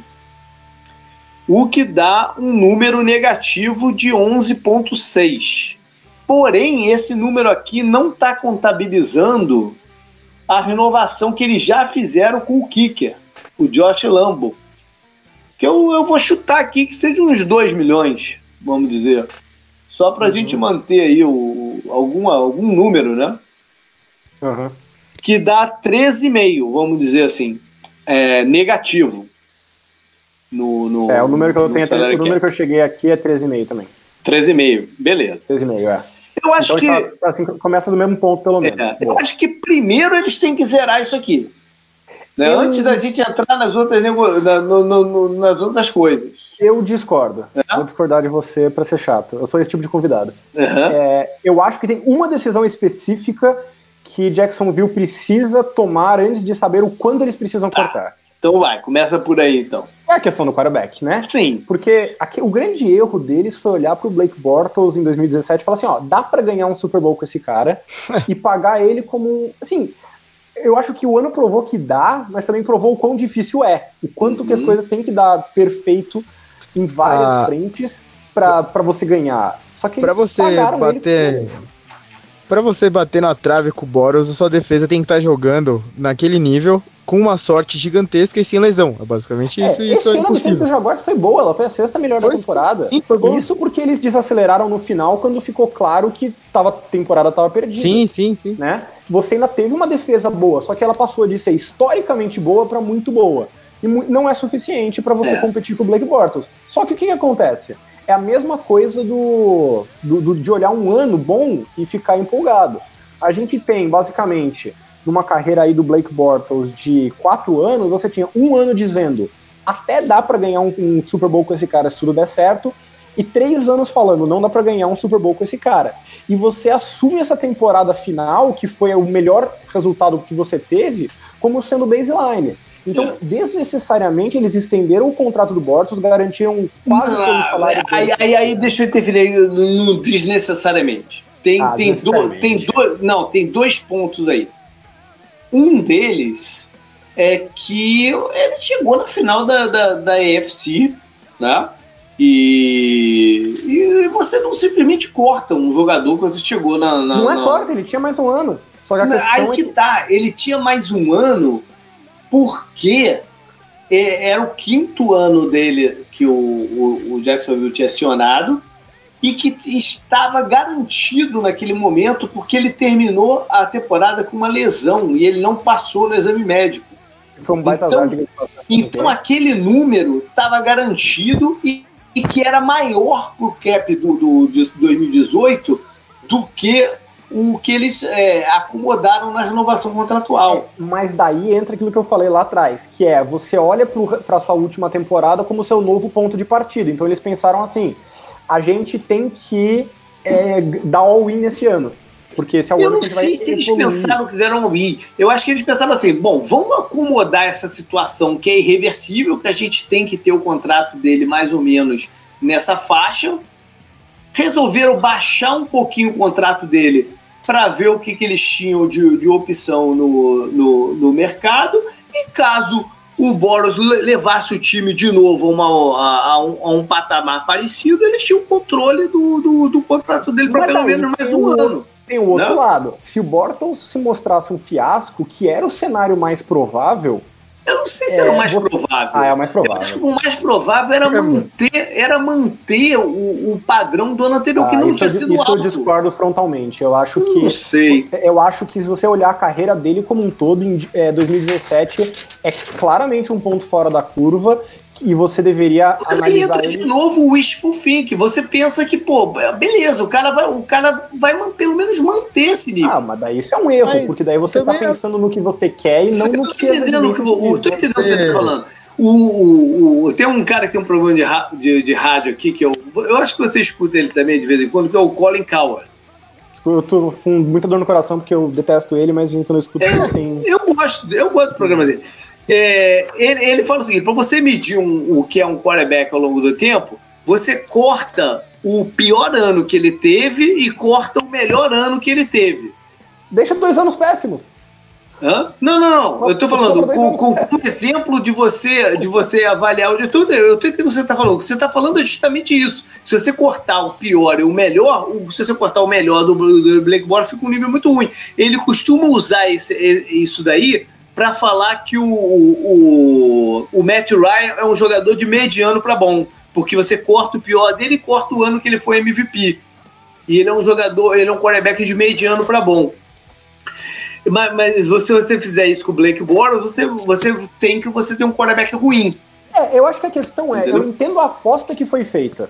É, você tem, eu, você eu também entendo a aposta. É isso que tá, aí que tá, eu entendo a aposta. É, a questão é que eu acho que eles avaliaram extremamente mal o risco versus a probabilidade do risco versus a probabilidade da recompensa. Parece Mas que é... a, a estrutura inteira do time foi avaliada mal. Tem, não, é, muito, é muito difícil você usar só os números. Tem, tem uma temporada do Blake Bortles que ele era o rei do no final do jogo que já, é. tava, que já tava perdido. Então uhum, você tem que avaliar isso também. Aí você pega, porra, quantas oportunidades a defesa do Jaguars deu de um campo bem mais curto do que ele devia ter, do um campo bem mais curto, né, do, que teve o turnover, não sei, não sei, e ele conseguiu entrar na endzone de, de mas, alguma de uma forma ou de outra. Que oportunidades que eles teriam também no ano passado de dar um upgrade em cima do Black Bortles? Mas a questão acho que não é essa. A questão é que você não deveria garantir 2019 para ele. Você deveria levar ele. Ele é o cara que você deveria não, levar numa coisa. Eles podem cortar o, o Blake Bortles agora. É, mas você já garantiu, acho que 15 milhões. É, eles não, é, têm, eles, não têm, eles não salvam é muito dinheiro, mas eles podem cortar o Black Boros agora. É, mas a questão é, você poderia. E eu acho até que eles vão fazer isso. Eu acho até que eles vão fazer isso. Como uma mensagem para a equipe, para a torcida, não sei o que, eles vão fazer um último pensamento só, então, antes da gente entrar nessa discussão, que eu acho que ele é o ponto uhum. de partida para o Jaguars, que é é, a aposta deles foi: a gente tá apostando em 2000, que em 2018 o Isso. Bortles vai manter o nível 2017 ao custo de ferrar nossa folha salarial. É, só que a questão é, a aposta deu errado em 2018. É, não, não, é agora... o custo, não, não, não é o custo de ferrar a folha salarial de 2019. É o, é o custo de limitar as opções de 2019. Ah, 16 milhões é. e meio é muita coisa para você garantir para É muita coisa. Mas, é. por exemplo, o, o, o Texans engoliu isso com o Osweiler. É verdade. Não? E ninguém discorda que foi um erro a contratação do, do Osweiler. Esse é meu ponto. Eles, e eles engoliram o negócio. Existe precedente, né? De você não, engolir o contrato alternativa. Eu acho que não é uma situação... O Pittsburgh está muito perto de engolir 21 milhões do Antônio Brown. É, é que eu acho que a questão é. A do Brown eu acho que é uma exceção. No caso do é. Weisler, todo mundo sabe que foi um erro. Eu acho que a, e, e a questão do Jaguars é. Eles têm que lidar com esse erro. Então a primeira pergunta é: que o Blake Bortles vai ser o quarterback deles ano que vem? E a segunda não. pergunta é: se não for, vale a pena você cortar o Blake Bortles por 4,500 de economia, que é muito pouco se eu for pensar no salário de um quarterback, para manter ele como pelo menos um backup barra competição que conhece o playbook? Não, não vale. Eu acho que eu, eu acho que se eu tivesse que casar um dinheiro agora, eu casaria que eles vão cortar o Blake Bortles. É. Porque que é para dar uma mensagem para a liga e, e, e, eu acho que eles só vão ter, por mais que a gente esteja um, um especu, galera especulando Nick Foles em Jacksonville por causa da conexão com o John DeFelipe, que acabou de ser contratado como coordenador ofensivo e tal, eu não consigo ver eles viabilizarem isso. Beleza, eu só para dar contexto, o quarterback uhum. reserva deles hoje é o Cody Kessler, que okay. cortar daria um milhão. Eu acho que o Cody Kessler é um quarterback reserva perfeitamente aceitável. Uhum. E, pelo, e pelo valor atual, eu também prefiro cortar o Blake Bortles. Sim. Eu só quero pontuar aqui, já que a nossa decisão é. Porque eu acho que tem duas premissas que a gente tem que assumir na verdade. Né? A primeira uhum. é fazer com o quarterback. Então, já que a gente decidiu cortar o Blake Bortles, a gente vai economizar 4 milhões e meio na folha salarial, uhum. certo? Exato. Porém, isso nos traz para a segunda pergunta de três. Na verdade, eu falei que eram duas, são três. Antes a gente poder começar a cortar. Na verdade, é a, é mesma. É a mesma ainda, é, é, é o B dela. As três meio que são uma coisa só, porque uma é consequência da outra. É, é, é o B dela. É, que para mim é o seguinte: qual vai ser a, a solução, digamos assim, pro problema de quarterback? Então, eu acho que eles não perdão, têm. E se isso vai ser via draft, porque é, lembrando então. que aquele valor que você colocou, esse valor que a gente começou de 13,5 acima, já conta com o valor aproximado da Sim. escolha de primeira rodada de draft. Eu acho que ele não tem como fazer de outra forma. Eu não vejo eles conseguindo colocar um quarterback. A não sei que eles vão, vão colocar um quarterback nível C aqui para jogar. É, é, seria a terceira opção. A, é, esperar, por exemplo, o Denver cortar o Case Keenum e fazer um contrato de uns 6, 7 milhões. É, é você vai colocar o quarterback C aqui. Né? Eu, eu acho que tem três opções não draft. A primeira é o Case Keenum, que, que você falou. É que daí a questão é que talvez o mercado dele seja forte. A é, não, do Case é o Keenum. Do Case Keenum eu acho que não vai ser nada forte. No é, beleza. A segunda é o Nick Foles, que vai ser caro. Vai ser caro. Pois é, eu, eu não vejo como eles viabilizarem o Nick Foles, é, E a terceira é uma aposta gigantesca no, no Bridgewater. Né? Mas o, o, aí, aí que tá. Eu acho que o Bridgewater vai, nessa oficina vai ser bem mais caro do que o Keenum. O Bridgewater vai ter mercado. Ele, vai, ele tem pelo menos uns três times que podem arriscar um contrato curto para ele, mas que para você dar um contrato curto para ele, para ele escolher o teu time, é caro, você vai ter que dar um, um, valor alto nesse, nesse contrato, um valor alto, eu digo, no, em torno de uns 10, de 10 a 12 milhões para ele jogar esse ano. Então vamos dizer que a escala de, de salários, vamos colocar aqui só como parâmetro para nossa discussão, tá? Uhum. Você falou 7 para o Case Keenum. Eu vou, vamos usar esse número, eu gostei. Você falou 11 para vamos média de 11 para o Ted. Uhum. E o Nick Foles vai sair por uns 22, digamos. É, eu diria 20. 20, beleza. Uhum. Então a gente tem essas três opções de quarterback e tem a opção do draft. Agora eu quero jogar só uma provocação para você. Uhum. Eu, eu vou aceitar, eh, eu vou provocar, mas eu vou aceitar a sua decisão nesse sentido, tá? Eu não uhum. vou discutir, eu só vou provocar. a questão é, a, de, a quem tá mandando no Jaguars não tem muita paciência. Ok. E o cara que. O, o manda-chuva atualmente lá é o cara do, do que era do Giants, eu esqueci o nome, que é o Tom Coughlin, uhum. que é um cara velho e que não tem muita paciência com o quarterback calouro. Eu sei que ele não é o técnico, uhum. mas a questão é, é, eu acho longe de uma garantia que o Jaguars vá querer adereçar essa questão pelo draft e arriscar ter um ano aí de Case Keenum, de, de, de Case Keenum é. não, perdão, de, de ah, fugiu o nome, Cody Kessler titular. Então, eu acho que essa é uma provocação que eu quero fazer por, com você. Não, eu e aí eu vou tá adicionar. Calma aí, eu só rapidinho. Eu vou adicionar um segundo ponto. Que é o seguinte: é, se eles não forem de. É, não forem de quarterback, eu acho que a opção óbvia pro draft é linha ofensiva na primeira rodada. Né? Que é o que eu vejo na maior parte dos mock drafts. Se isso acontecer, abre cortes interessantes. Então tô só jogando a provocação para você. Não, abre, abre, abre interessantes também. Mas eu acho que o, o Jaguars, eles precisam dar um. Eles precisam envolver o mercado. Eles têm, eles têm uma situação de estádio que não é fácil colocar gente no estádio lá. Tá? É, é, é, um mercado empobrecido aqui comparado com a maioria dos outros mercados da, da NFL. Eles têm a situação de tentar é, envolver Londres e não sei o quê, por mais que o Roger Goodell no último. No último não, no último.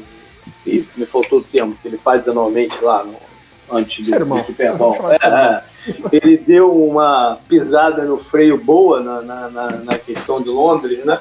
Mas enfim, eles têm essa, essa, essa prevenção também. Eu acho que eles precisam dar um ânimo para a torcida. E Beleza. eu não vejo nesses nomes de quarterbacks nenhum que, que você consiga é, movimentar o, o negócio acho que só pelo hype lá e tal seria o Nick Foles, mas ele é inviável, então já, eu acho já não tem é. como. Eu, eu acho, acho que é inviável economicamente. Eu acho que é inviável. Você então, poderia até fazer um trade pelo, sei lá, pelo Dalton. O Dalton empolgaria. O Dalton hoje. Não, essa, essa pergunta. Essa é, pergunta a gente já empolgaria também. Entendeu? O Dalton é um jogador que está disponível no mercado com, com, com os Bengals. Se alguém chegar lá com uma proposta.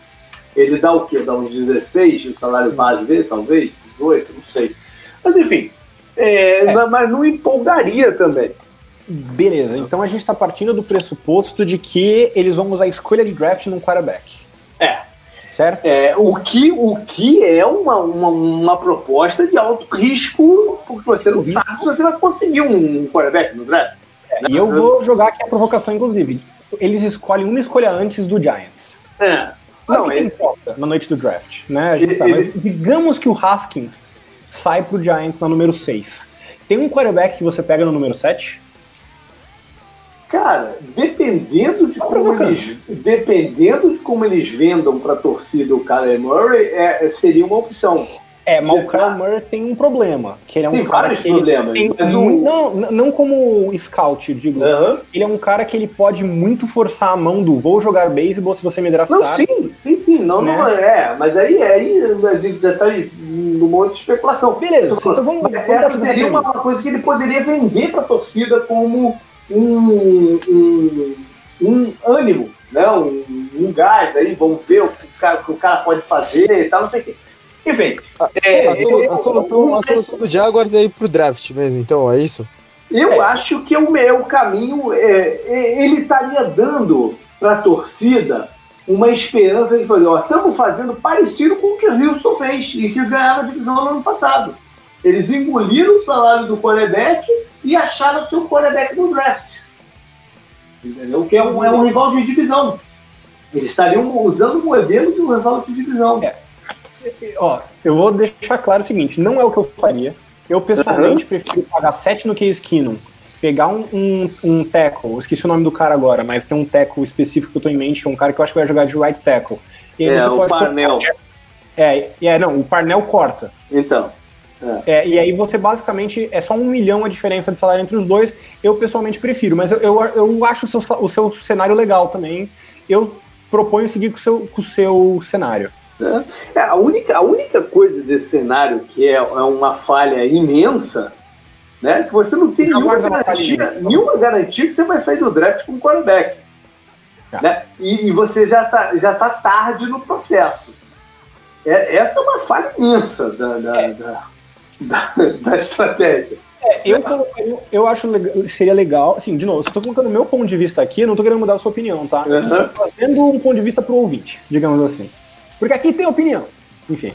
É, basicamente, eu acho que você tem que botar um pouco de ovo em cada cesta. Eu acho que você paga 7 no Case Keenum, drafta um, um right tackle com a primeira escolha, corta o Parnell, que você fica quase no 0 a 0 e pega um quarterback na segunda rodada, de repente, para tentar fazer essa é... transição. Seria o que eu, pessoalmente, Vitor, faria. É, eu não sei. É, é, aí. aí não, tô só falando de mim. É, com, com, então, como, como preferência, minha única preferência é que eu não vejo o Case Keenum como um quarterback.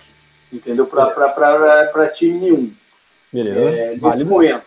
Eu, eu não vejo ninguém montando um ataque em torno do, do Case Keenum mais. É, eu acho eu, eu diria que eu acho, eu não acho o Case Keenum realmente o foco de um ataque, mas eu acho que ele tem uma chance melhor de ser o que eles achavam que o Blake Bortles talvez fosse nesse novo contrato. É. É, eu acho que ele te dá uma chance. a brincadeira maior era o seguinte: o quanto que o Eli Manning aceitaria de corte de salário para jogar de novo pro Tom Coughlin. Eu, é, aí é descer o buraco do coelho, é, mas eu acho é. que vale a pena ter em mente a possibilidade, mas beleza. É, essa seria, essa seria uma, uma quarta beleza. via meio louca aí da coisa. Interessantíssima, eu acho. E aí, aí sim, aí sim você faria isso e, e investiria uma escolha de primeiro round também. É, no, no, no, eu, no A pergunta que a gente não tem como responder hoje é se o Jaguars ainda se enxerga como a uma situação estável de quarterback. Porque claramente no ano passado a situação era essa. Eles se enxergavam uhum. a uma situação estável de quarterback, não boa, mas estável, que não cometa erros e consiga é, conduzir a defesa, ser levado pela defesa, você consegue competir por um título. Se eles ainda se enxergam assim, eu acho que não é talvez seja a opção mais interessante, dadas as possibilidades financeiras. Se eles deram um passo para trás e estão pensando em, é, ok, vamos dar um passo para trás e vamos pensar por esse ângulo que você expôs aí do torcida e vamos ver é. a gente de novo. Aí eu acho que esse, esse cenário do draft faz sentido. É, eu acho que eles conseguiriam é. enxergar o elenco como um elenco jovem, né? Que não necessariamente precisa vencer o campeonato esse ano, mas que precisa dar é, otimismo que eles vão ser competitivos em breve. Beleza. Então você eu... mantém o seu cenário do. Eu mantenho, cara, porque. É... com ele. É, eu, eu, eu acho que eles teriam que acender umas quatro velas aí do tamanho do, do, que... do pilastro, né? É. Pra, pra, isso dar certo. Será que é. o draft não desse ano, mas do próximo ano não influencia também Pô, alguma coisa isso na decisão? influencia a torcida. Não influencia os general managers e treinadores, cara. Porque os caras não conseguem. É, é olhar, não, vamos. O tank, cara, na NFL é uma parada que não é da cultura da, da NFL. É muito não, não, diferente não, eu, não, eu, não, eu, não quero, eu não quero o tanking, por assim dizer, mas você vai pro campeonato com o Case Keenum e não, dra não drafta um quarterback agora. Pois é, mas e aí? É você, você, não tem nenhuma, você não tem nenhuma garantia, você não tem nenhuma garantia é, que a classe de 2020 vai ser realmente tão boa assim como, como, como todos, a, a todos, ponta né? Todos ela podem virar uma merda ou se ela, machucar, né? Então, ela sempre aponta melhor dois anos antes do que ela é realmente. E você não tem nenhuma garantia que você vai sair desse outro draft também com esses quarterbacks. É, o que sim, seria sim. muito interessante nesse cenário seria o Jaguars trocar para descer no draft, pegar uma escolha de primeira rodada do ano que vem pensando num trade-up. Ah, Mas daí a gente já está muito pensando muito na frente. Sim, sim, sim. Ou sim. por que não fazer um pacote e subir para a primeira desse ano e garantir seu quarterback esse ano? Também pode. Eu ah. não faria, mas também pode. Mas pode. Se eles, entenderem, se eles entenderem que o Haskins é um franchise quarterback, ele vale o custo. Se eles Beleza. entenderem que ele é um franchise quarterback. Beleza. Ah. Então eu tenho uma proposta para vocês. Uhum. Eu suponho a gente seguir com o cenário do JP, assumir que o Bortles foi cortado e o salário do novo quarterback já está incluso nas escolhas de draft. Mas uhum. eu quero ouvir o que, que, o canguru faria nessa situação. Eu já falei a mim e o o JP já falou dele. O que você Qual a título de curiosidade? O que eu faria com o quarterback do Jaguars, é isso? É, com a situação de quarterback. É. Cara, eu acho que eu iria com o Casey Keenum também e talvez esperasse mais um ano ou pegasse outro quarterback. Não sei, mas o, o, o cenário do JP é interessante também pelo, pelo salary cap, né? Não, não, não, eu quero seguir com o JP, eu só quero saber a sua opinião pessoal. Sabe né? quem pode, sabe quem pode dar uma, uma, uma, uma força para esse cenário do draft desse ano é o próprio head coach Doug Marrone, que também não tem uma situação lá muito estável e de repente na cabeça dele ele ganharia um fôlego extra com o quarterback calor agora. Sim. Eu acho, eu, eu acho que esse argumento corta para os dois lados, porque eu também acho não, que corta para os dois lados. Mas, é, corta para os dois lados, mas ele não, pode vender essa ideia. Né? Ele pode é. vender essa ideia, ele pode se agarrar nessa ideia. Eu acho que tem um outro lado também, pode incentivar você a querer um cara já pronto para tentar mostrar um serviço no curto é. prazo. Mas O problema, é, o problema é esse cara já pronto é, tá disponível, né? Ser viável. Né? É, é, é Você falou o que eu, que eu penso da situação do Jaguars, eu acho que a, a, reconstrução também, o quanto a torcida vai se empolgar de novo para outra reconstrução no ataque, sabe? Com a defesa já pronta. Você falou, a defesa foi a sexta, né, na temporada passada. Uhum. Você tá perdendo tempo dessa defesa e desses contratos que Mas você tem ao mesmo tempo, né? A defesa, Não, sei, mas... salvo, salvo um ou dois jogadores, é, ela é jovem, ela tem um núcleo aí para uns quatro mas, anos. Não? Eu sei, mas a, a, implosão do Jaguars na temporada passada foi incrível, né? O, parecia que eles tinham vários Antônio Browns no, no vestiário, tipo o Jalen Ramsey falando eles muito. Tiveram, eles tiveram várias situações de lesão, sim, sim, várias, sim. várias coisas. E o, o, Jaguars, eles foram do melhor time da AFC South na temporada de 2017 pro pior, tipo, de longe, de é. longe, era horrível. É. E enquanto isso, eles viram o Colts fazendo o que eles fizeram, né? O Texans tá com aquela sequência maluca de vitória e tudo mais. Uhum. E os times com o quarterback deles, né? O Deshaun Watson lá, o Andrew Luck e tal, o Mariota, né? Querendo ou não. Melhor que o Boros, pelo menos ele é, mas. Ah, eu não, a situação do Jaguars é muito, o Jaguars é muito estranho, né? É. Bom, é. então, numericamente, como é que ficou aqui? Cortando o Boros. 9 milhões acima do salary cap. É, não, 9 milhões de buraco no salary de buraco, cap. Né? É, cap, antes de pensar em outras movimentações que nem free agents, por exemplo. Então, é, 9... automática, parece que. Eu não sei se eles já confirmaram ou não a do Tarenda, do Saferen Jenkins. Eu acho que já é fato, na verdade. É, já é fato, já tá como fato. Que isso sal, é, salvaria 4.4. É, já tô contando esses 4. Ah, você tá contando aí? E o Dead Money, que ele vai incorrer, nesses 13,5 milhões. Bom, então corta isso aqui, porque na minha não tá. Bom, e não, tem um. E tem um. Eu acho que é, que é a mais natural, que seria o corte do Malik Jackson. Que é. salvaria para eles 11. É, eu acho que tem uma pergunta que é Malik Jackson ou Marcel Darels? É, pois é, eu, eu acho que eu, vou muito pelo, pelo que eu entendo que é a cabeça dos caras da NFL. Ele, eu, para mim, eles draftaram o Taven Bryan no ano passado já para substituir o, Malik, o Malik Jackson. É, a característica é um pouco parecida com que eles usam o Malik Jackson lá em, lá em Jacksonville. Então, na cabeça deles, eles têm que fazer isso funcionar. Beleza. Então, então pra, por isso eu acho que é o Malik Jackson. E o, e o Darius traz um componente que eles, o outro que eles não têm, que é o cara que ocupa ali o, os gaps para o jogo de corridas e tal. Beleza. Que eles não têm com um, um cara já para substituir né, nesse momento, que pelo menos que eles esperam que substitua. Né? Beleza. Acho válido. Eu só eu gostaria de adicionar que é doloroso esse corte, pessoal, no nível pessoal até, uhum. O Mike Jackson foi a, a, primeira edição de free agent grande deles que começou é essa virada. É verdade. Deles de piada para um time que chegou na final da AFC. O Malik Jackson foi o primeiro é e em torno do qual elas se encaixaram. Então é triste, mas é ao é triste. simbólico. É, é, é, verdade, é verdade. Mas, mas já é anunciado, porque eles diminuíram os, os, snaps do, do Malik Jackson no final do campeonato e tal. Né? Já, já, é um pouco anunciada. Beleza. Com esse e corte, aí ficaria como? Se a gente usar o meu número, que é o uhum. de 13,5 com o Cefarian Jenkins cortado, e já o negócio do kicker que você falou, uhum. a gente estaria com dois abaixo do cap. É. Mas eu acho que e agora eles têm, eles têm duas opções. É. Uma seria cortar o safety, o Gibson. Não é um jogador que eles gostam muito. Eles, é, é, o Ramsey tá um bom tempo no é, o, o Ramsey, o, é, o, o Ramsey é um, caso que eles não tem como tocar agora, porque é muito, muito é, volátil, né? Não é meu ponto. Meu ponto, na verdade, é que assim, eles têm muito dinheiro comprometido com cornerbacks. Sim. Né? Sim. O AJ Boone é o segundo, é o terceiro maior cap hit, o Ramsey e o Hayden estão no top, é. top Eles podem ficar um pouco assim de cortar o Gibson agora, porque eles entrariam com uma dupla de safety muito nova, muito jovem no campeonato. Né? Então, é, isso eu acho que vai ser um debate. Eu acho que parte da organização gostaria de cortar o Gibson, mas outra parte vai tentar segurá-lo. Eu então, tô inclinado a cortar o Gibson porque o meu argumento é, já que você tem tanto investido em cornerback, o Ramsey vai passar parte da temporada fazendo a função, você não precisa ter um cap hit de 9 milhões para um cara fazer é. essa função part-time. É, e eles acabaram de renovar com um rapaz lá que se chama Gerard Wilson por três anos, que eles querem dar mais snaps para ele também. Meio desconhecido, eu mas enfim.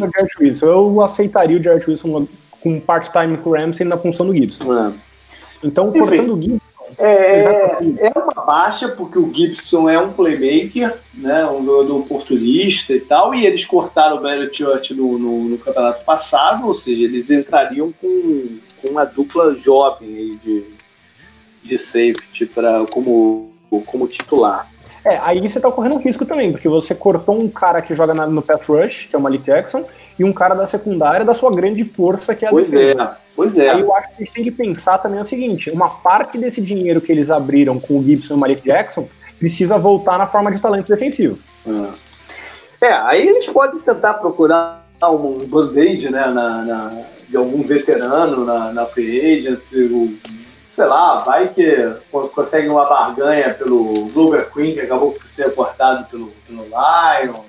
É, o Zig, o Zig Ansa, de repente, se eles ainda tiverem um olho na linha defensiva, também é um cara que é. pode pode ser barato, tipo um contrato de um ano para talvez o valor que ele perdeu. Alguma, alguma coisa assim eles vão ter que fazer. É, eu acho que tem profundidade suficiente nessa classe para alguma aposta, por exemplo, sei lá, de repente você não é a mesma função do Malik Jackson, mas de repente você consegue uhum. o Bradley Robbie, por exemplo, para uhum. jogar mais na, na, na lateral. É, o, o, negócio só do draft, a gente não sabe quantas peças eles vão ter que mover para garantir o quarterback deles. É, eu tô partindo né? do pressuposto que a grande escolha que vai dar resultado mais imediato é o quarterback. Então, no máximo, vai ser uma escolha de segunda ou terceira rodada ali que vai. Se sobrar, né? Porque então, a história recente diz que, que você garantir seu quarterback no primeiro round, você tem que fazer alguma subida qualquer. É, eu tô mais inclinado a pensar no draft como uma questão de profundidade, não de soluções além do quarterback. É, eu, eu acho também que eles não têm que entrar nesse. Se eles vão entrar no draft querendo quarterback, eles não têm que ter sonhos de outras coisas também. É Uma coisa ou outra. Precisa tornar uma parte disso em alguma peça, ou o Glover Queen, uhum. o Bradley Rock, uhum. o... O draft do Jaguars de profundidade foi da temporada passada, né? Que eles escolheram o melhor que eles precisavam na hora. Yeah. Sim.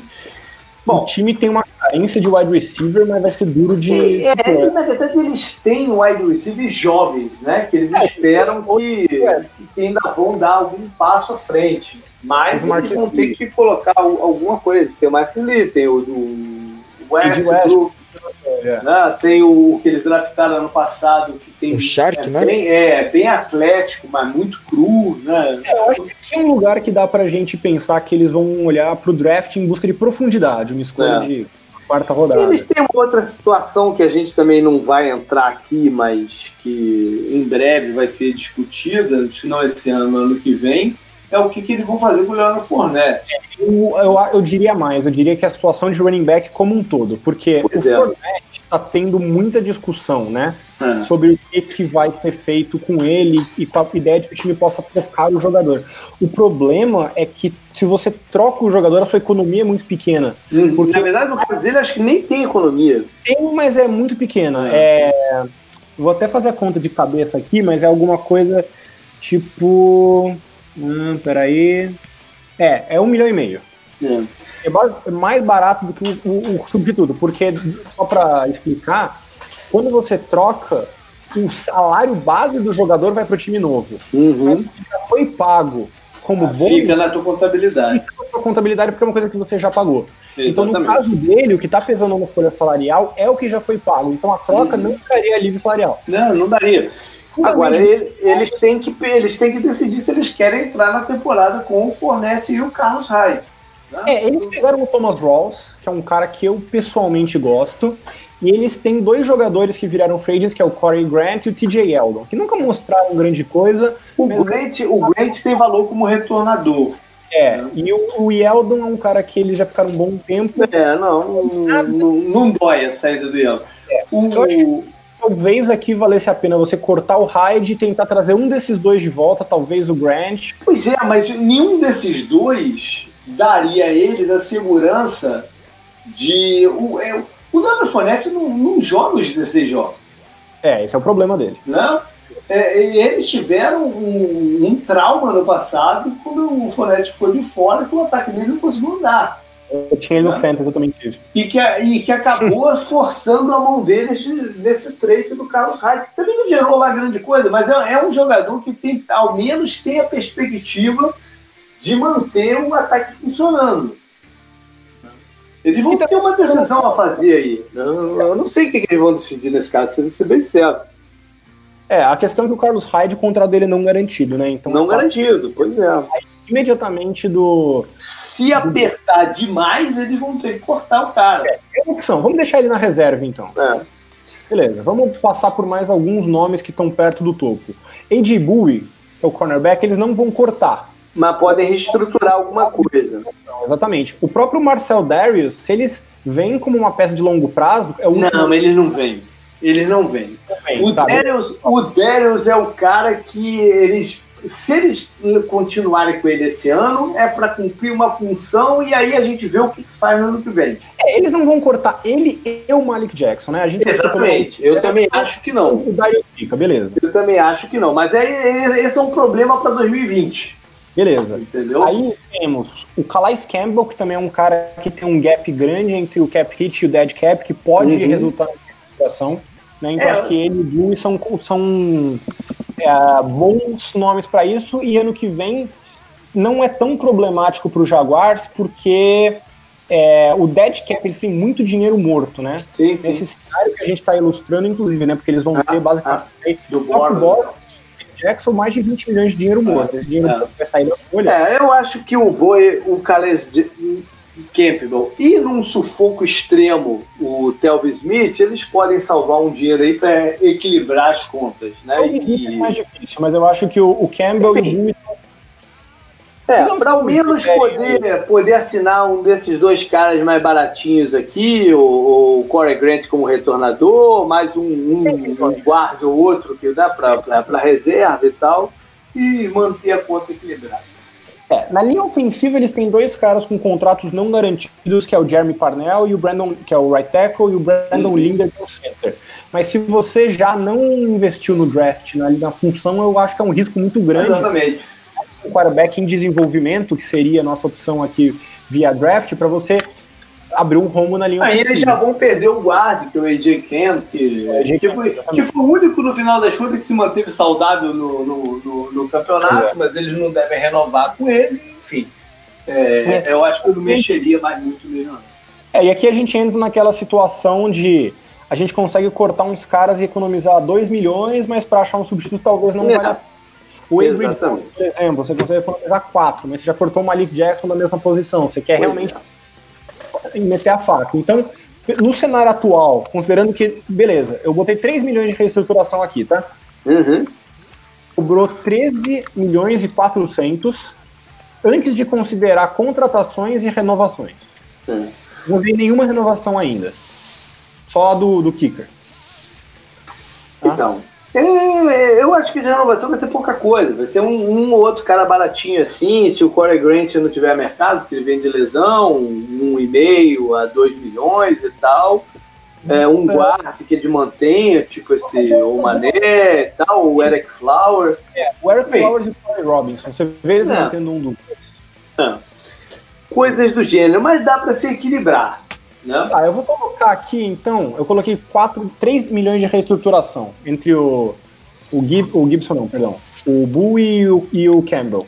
É, isso não pode até ser um pouquinho maior, de repente, né? 4? É, talvez.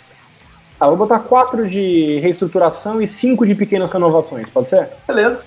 Seria, digamos, um cara de linha ofensiva para dar profundidade e, e um retornador desse. É, né?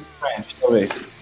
Beleza, então a gente tem 9 milhões e 400 para a gente decidir o que, que a gente vai gastar agora e o que, que a gente vai levar para o ano que vem como rollout. É. E aí eu tenho uma proposta. É. Eu acho que eles precisam se reforçar agora, né? porque eu acho que você perdeu o talento na linha sem o Gibson e sem o Jackson. Uhum. Você perdeu um defensor, pelo menos. Mas se a gente está pensando que eles vão pegar um contrato de calor, eles têm que ter um olho no ano que vem também. Né? Uhum. Então eles têm que, ao mesmo tempo, tentar adicionar alguma coisa agora e liberar um pouco mais para o ano que vem. É, pra... ano que vem eles já vão liberar com esse, como você falou, do dead cap, né?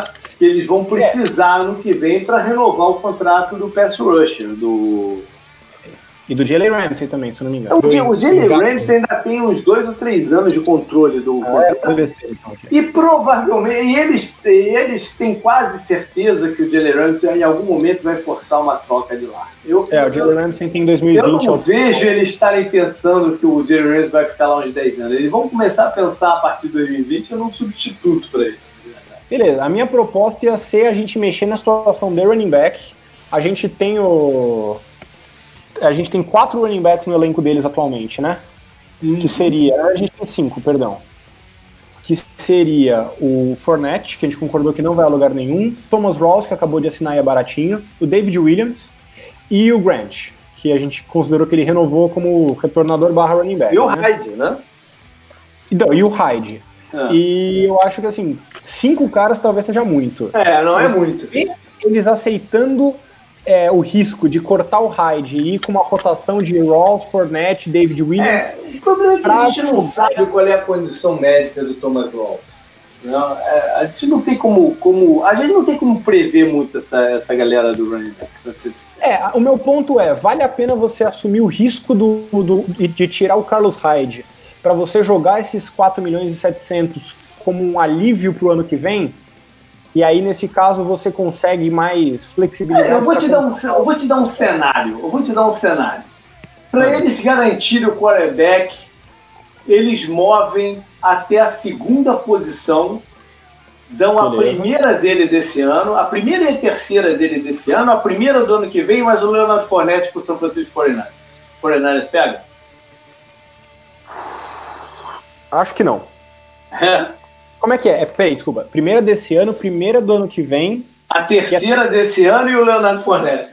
É a primeira do ano que vem? Hã? E a primeira Ou a segunda do ano que vem, alguma coisa assim. Eu acho que se for a primeira, o Niners aceita, se for a segunda do ano que vem, não. É. Porque eu acho que o Niners não vê urgência no Fournette. Eu acho que o Niners está confortável com os running backs que tem. E embora eu acho que o Niners vai querer fazer um trade down. Mas digamos, digamos que eles aceitem. Já que a escolha do ano que vem a gente não está contando muito. Digamos que eles aceitem. Uhum. Tá? Então eles têm só uma escolha de segunda rodada para se reforçar. Isso. O que você está assumindo com essa escolha de segunda rodada? Eu estou assumindo que eles, eles ou peguem. Aí depende, de segunda rodada você não tem como projetar tão grande assim, né? Você... Eu vou te dar duas opções você escolhe, pode ser? Não, eu, eu vou te. Eu, na, na verdade, eu vou fazer o contrário. Eu vou te dar dois cenários, que é o que eles de repente vão poder olhar. É um, um, um, cara para jogar do lado direito da linha ofensiva e aí cortar o Parnell, se alguém sobrar para o segundo round, ou escolher um quarterback pensando em substituir o Ramsey no futuro próximo. É, eu, eu sugeriria, na verdade, um terceiro cenário. É. Seria você pegar um running back pensando já em cortar o Hyde esse ano e já pensando em se despedir do Fournette. Sabe, sabe qual é a parte? Não, mas aí nesse cenário o Fournette já foi embora para São Francisco. Verdade, o Fournette foi embora Mas o, o, a parada do running back é que o running back não é uma posição que você precisa se precaver com grande antecedência. Você pode resolver é, a tua situação de running back na off-season dela, entendeu? Você Porque, tem razão, você tem razão. Né? O cornerback não. O cornerback, se você puder preparar essa transição, é mais interessante. É, que aí você cai um pouco na mesma cilada, porque você tá contando com o Carlos Hyde para ficar saudável no lugar do Fournette, que também é um cara que não fica saudável. Ah, é. É, então por isso que eu acho que uma escolha de segunda rodada no running back até faria sentido. Também. Mas beleza, também, né? eu vou. Eu vou. É, eu vou assumir que eles já estão muito jovens na secundária e não vão querer reforçar um. Eles têm uma. Eles têm um problema no, no slot e de repente esse cornerback do, do segundo round, nesse primeiro ano, jogaria no slot ali. Entendeu? E aí já é, já é um reforço.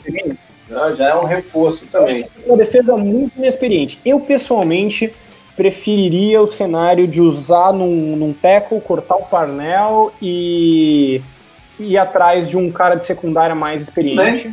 Mas, é, exatamente. Mas, o, a, tem duas questões sobre isso. Uma é que os cenários do draft do segundo round só se apresentam na hora mesmo, né? Você só tem que ter o teu leque aberto.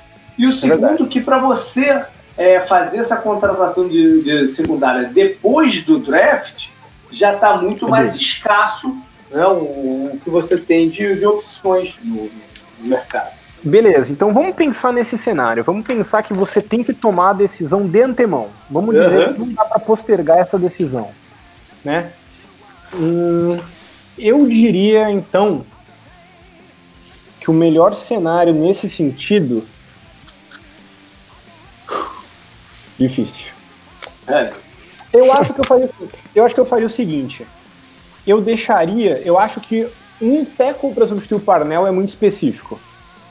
Pois é. Um defensor, eu acho que é mais versátil. Porque daí você pode pegar um safety, um cornerback uhum. ou até um pass rusher. Um pass rusher, pois é. É um, é um, é um draft rico de pass rush. Tá. Então e vou... você provavelmente vai ter uma sobra no segundo round de alguém que possa contribuir, entendeu? Beleza, então vamos, vamos, supor que eles vão manter o Carlos Hyde, já que eles trocaram o Fournette, certo? E gastaram uma escolha, acho que foi de quarto round, né? No, no, no, no, no Hyde, é... agora não me lembro qual foi o, qual foi o round foi, que eles usaram. Aí eu, acho, eu acho que como eles subiram no draft, a gente teria que aumentar um pouquinho o, o, o quanto eles teriam de hold do. Mas vamos considerar que isso compensa a escolha de terceira e quarta rodada que eles, que eles mandaram. É. Não vamos complicar muito. Você economiza um e meio do Fornet e você pega um defensor para te ajudar no draft. Você tem 11 milhões. E aí minha pergunta com esses 11 milhões é: você pega um back de running back ou vai com Rawls e Hyde mesmo? Peraí, peraí, peraí. O, sobrou 11 agora, depois do negócio do Fornet? Não pode. Na verdade, não sobrou nada. Não sobrou nada. Porque o, o, o, o Fonete te, te, abate um pouquinho e essa subida do, do, do draft aumenta o, o, pool. Porque a escolha do primeiro é, segunda geral é uma escolha cara. Na verdade, ela aumenta um pouquinho o. É, e você perde um pouco também por não ter mais escolha de terceira e Exatamente, acaba, acaba sub, mas acaba de qualquer jeito subindo um pouquinho. Então acaba Beleza. ficando elas por elas. Tá, quando você, quando você estima o, a subida? 1,5 um um e meio do Fornet? É. Beleza. Então você tá com 9.4. Aí eu te dou três opções. Hum. Até pro canguru também. Canguru.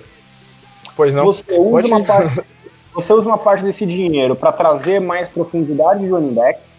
Você usa para trazer mais um defensor ou você rola inteiramente esse valor pro ano que vem. E aí ano que vem você volta a ser um player na free agency quando tivesse rollout e sumiu o dinheiro morto do cap. Cara, running back pra mim tá fora, porque eu concordo com o JP. Tá, não tá difícil, né? Olha, olha, que o, olha o que o Adrian Peterson fez, por exemplo, na temporada passada. Né? Então... É, você resolve a situação de, de running back no ano. No... Não vai trazer um running back. Então e aí? Você rola pro ano que vem ou você traz mais algum reforço com esse valor? cara, você já sabe que quem você tem no draft de quarterback, né? De repente o ano que vem deles pode ser o ano do novo all-in de novo, sabe? É. Então. Você... É, eu tô nessa também. Eu tô eu nessa também, porque eu tô nessa também. Concordo com vocês também. Eu, eu pegaria esses 9,4 milhões e rolaria pro ano que vem. É. Então vamos, vamos recap aqui o que aconteceu, pode ser? Vai lá, manda lá. Eles entraram com menos 3,500, ou seja, 3, 13 milhões e 500 acima do salary cap cortaram o Blake Bortles para economizar 4,5. E para mandar a mensagem pro resto do time. Exatamente. E eles supriram essa carência no draft. E o que eles perderam subindo no draft, eles compensaram mandando o Fournette na troca pro 49ers. Uhum. Né? Aí nisso você cortou dois defensores muito caros no Malik Jackson e no Gibson, né? Reestruturou um pouco os contratos para compensar suas renovações. Então, basicamente, você adicionou muito pouco, na verdade, Isso. né? Você adicionou mesmo, você tá apostando no upgrade que vai ser o seu quarterback, porque na Exatamente. prática ele tá mais fraco agora. E é o que, na verdade, que quase todo mundo que escolheu um, um, um quarterback alto recente acabou fazendo, né? Que é guardar recursos para o segundo ano dele. Né? Porque quase todo mundo fez isso. O Rams é, fez isso com o Goff, o, o, o, Jets fez isso agora, deixou, deixou o, o Darnold por quase nada né, no, no, primeiro ano dele. Quase todos fizeram. É, é, o próprio Wilson com, com, com o Deshaun Watson no primeiro ano não, não teve grande reforço, foi ter ano passado e tal. Enfim. Os grandes reforços vão ser o quarterback novo e contar que vai ter menos lesão, né?